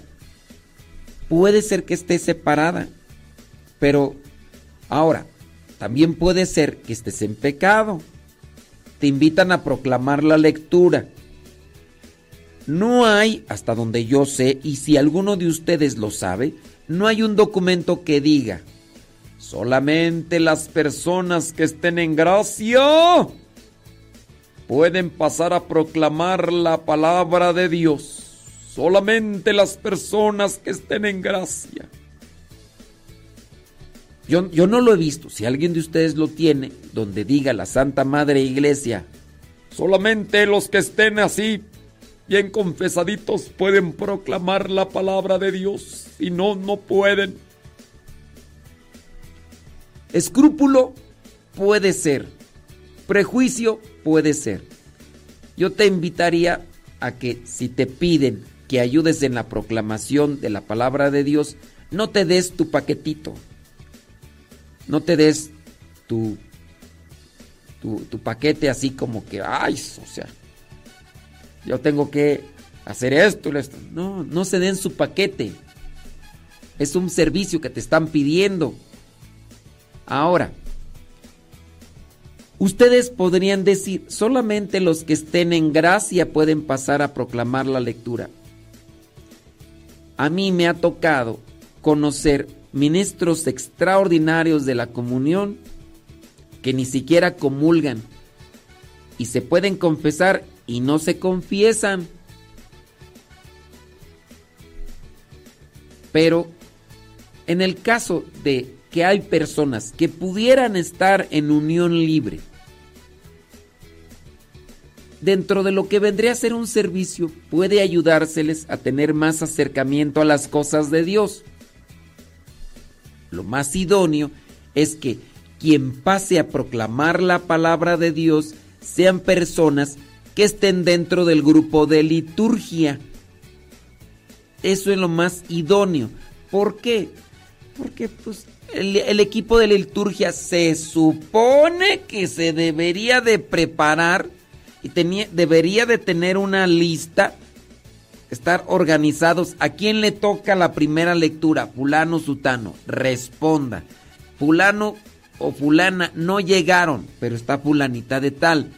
Se tienen que preparar bien para hacer una proclamación de la palabra de Dios, no atropellada, no amontonada, no desfundada, no desvalijada, porque hay cada persona que pasa a proclamar la palabra de Dios sin un énfasis, sin respetar signos de ahí de interrogación, de admiración, no tienen conocimiento de la gramática, ponen acentos donde no va y no dan tristeza.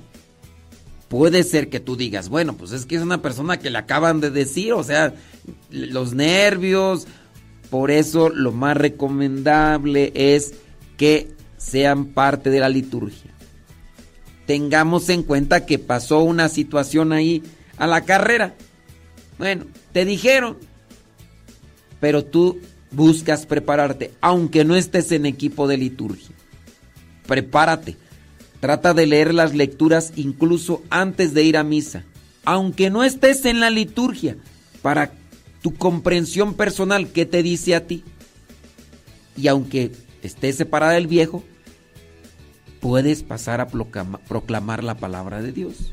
Este podría ser un escrúpulo tuyo. Eso es lo que me atrevo a decir.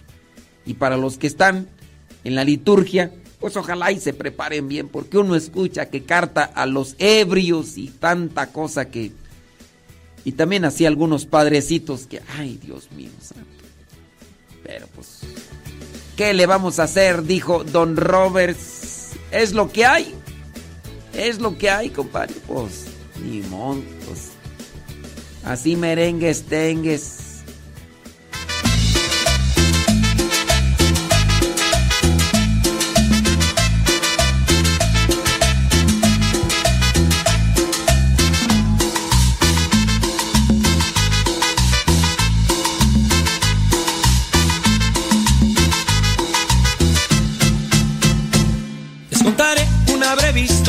Que el mismo Cristo realizó.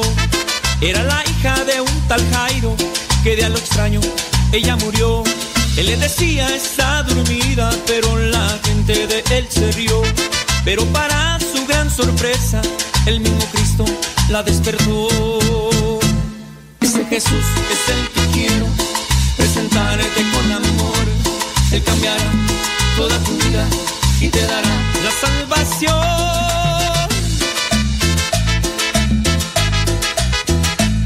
Ese es Jesús que te quiero presentar.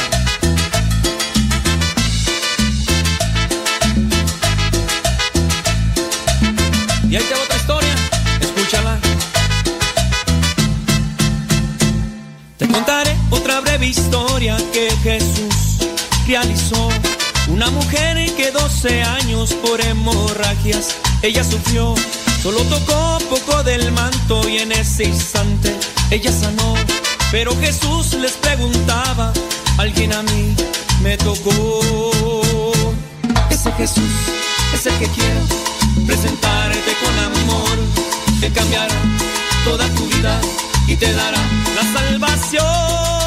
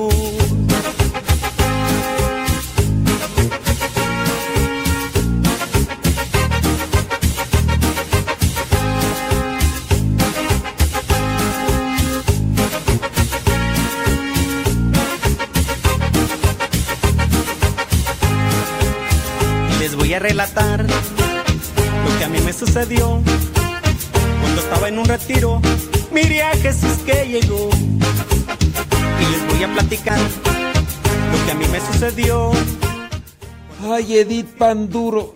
Más traes puro sueño. Es que Edith, Edith Panduro está trille y trille, trille, rechine y rechine. Que hay un padre que yo en algunos momentos he recomendado y me da pues como reproche Edith Panduro. Ay, yo no sé por qué usted recomienda a ese padre si nomás está critique y critique a los a los sacerdotes, a los obispos, critique, critique. Dice, escúchele un par de videos. Es ejemplo y crítica mucho y critica mucho a los obispos y a los padres. En una ocasión usted nos dijo que escucháramos aunque sea a ese padre. Y bueno, no voy a decir el nombre del padre, ¿verdad? Porque le digo, pues mira, yo de los videos que he escuchado, este padre pues solamente hace esto. Y ya le dije a Edith Panduro, dije, a ver, mándame el video. Y, y fíjense con lo que eh, dijo Edith Panduro, dice. No, no se lo mando porque usted tiene muchas cosas que hacer y no va a poder, no va a tener tiempo para ver el video. Ya después avienta un rollo mareador, pero bien grande. Y tiqui, Edith Panduro, le das muchas vueltas al asunto. Yo de los videos que he escuchado de ese padre no he, no he visto que critique. Ahora, yo también critico a los obispos, critico a los sacerdotes que andan descarriados. Está mal señalar los defectos. Ahora, no digo nombres, pero sí digo, este obispo, el obispo que haga esto está mal. El sacerdote que haga esto está mal. Esa es una crítica a una situación. Los catequistas que hacen esto están mal. Esa es una crítica. ¿Está mal? No, es que el padre no debe de criticar a los obispos. No debe de criticar a los sacerdotes. Hay que cuestionar la mala conducta, Edith Panduro. Otra cosa es que se agarre uno a puro morder a la gente porque no nos gusta. Otra cosa es que no nos guste. Y ya le dije yo a Edith Panduro, tú nomás estás dándole vueltas y vueltas a los... Mándame el video y ponle ahí el minuto en el que eh, está haciendo una crítica mordaza a los obispos, a los sacerdotes. No, usted no tiene tiempo, no. No, porque usted no tiene tiempo.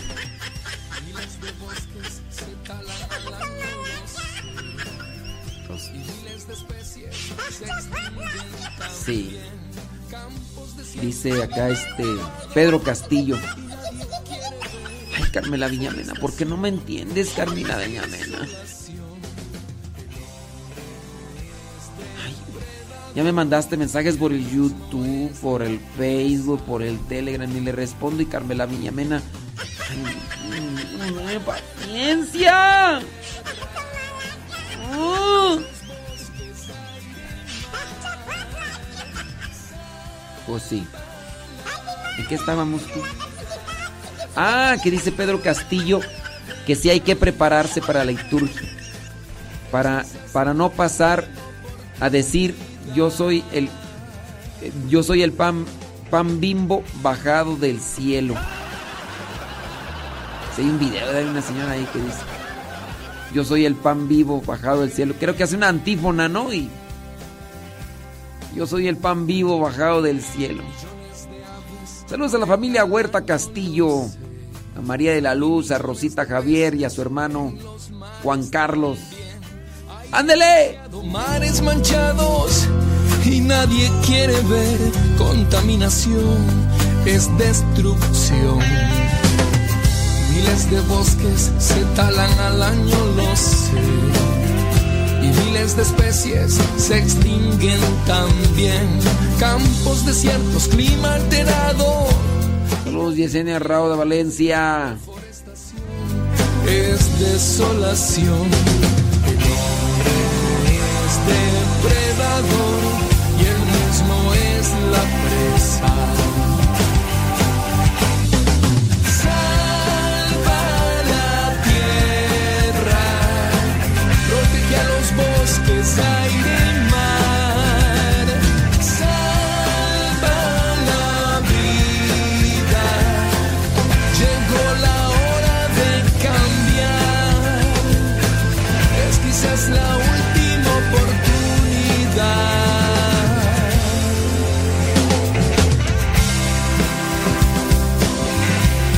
Cortamos Facebook y YouTube, nos quedamos acá en Radio Cepa los que los que quieran escuchar Radio Cepa, ya saben, pásenle.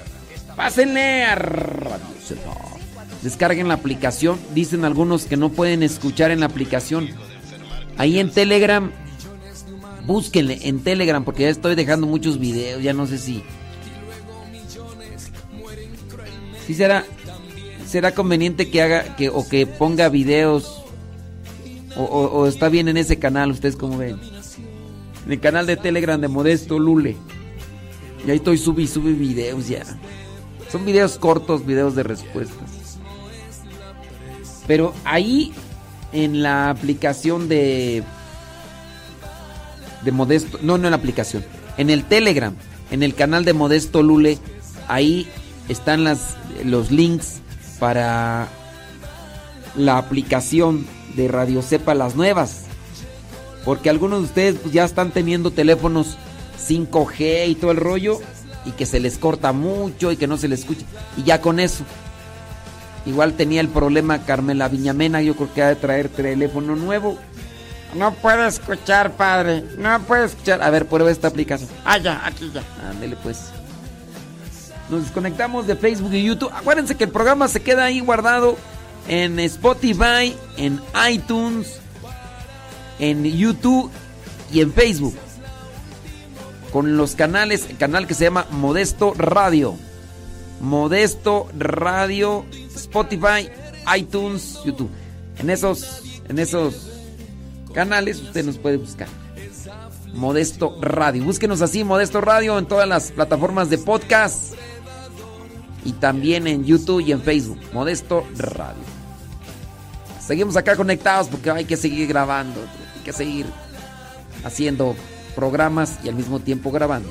Los bosques, aire y mar, salva la vida. Llegó la hora de cambiar. Es quizás la última oportunidad. María Torres de la liturgia ya nomás no llegó, ¿verdad? Yo me quedé con el pendiente, o sea. María Torres de la liturgia. ¿Si era María Torres de la liturgia o quién era? María Flores, ¿no? De la liturgia. María Flores de la liturgia. No, no, no, no la de él. Sabrá Dios dónde anda. María Flores de la liturgia.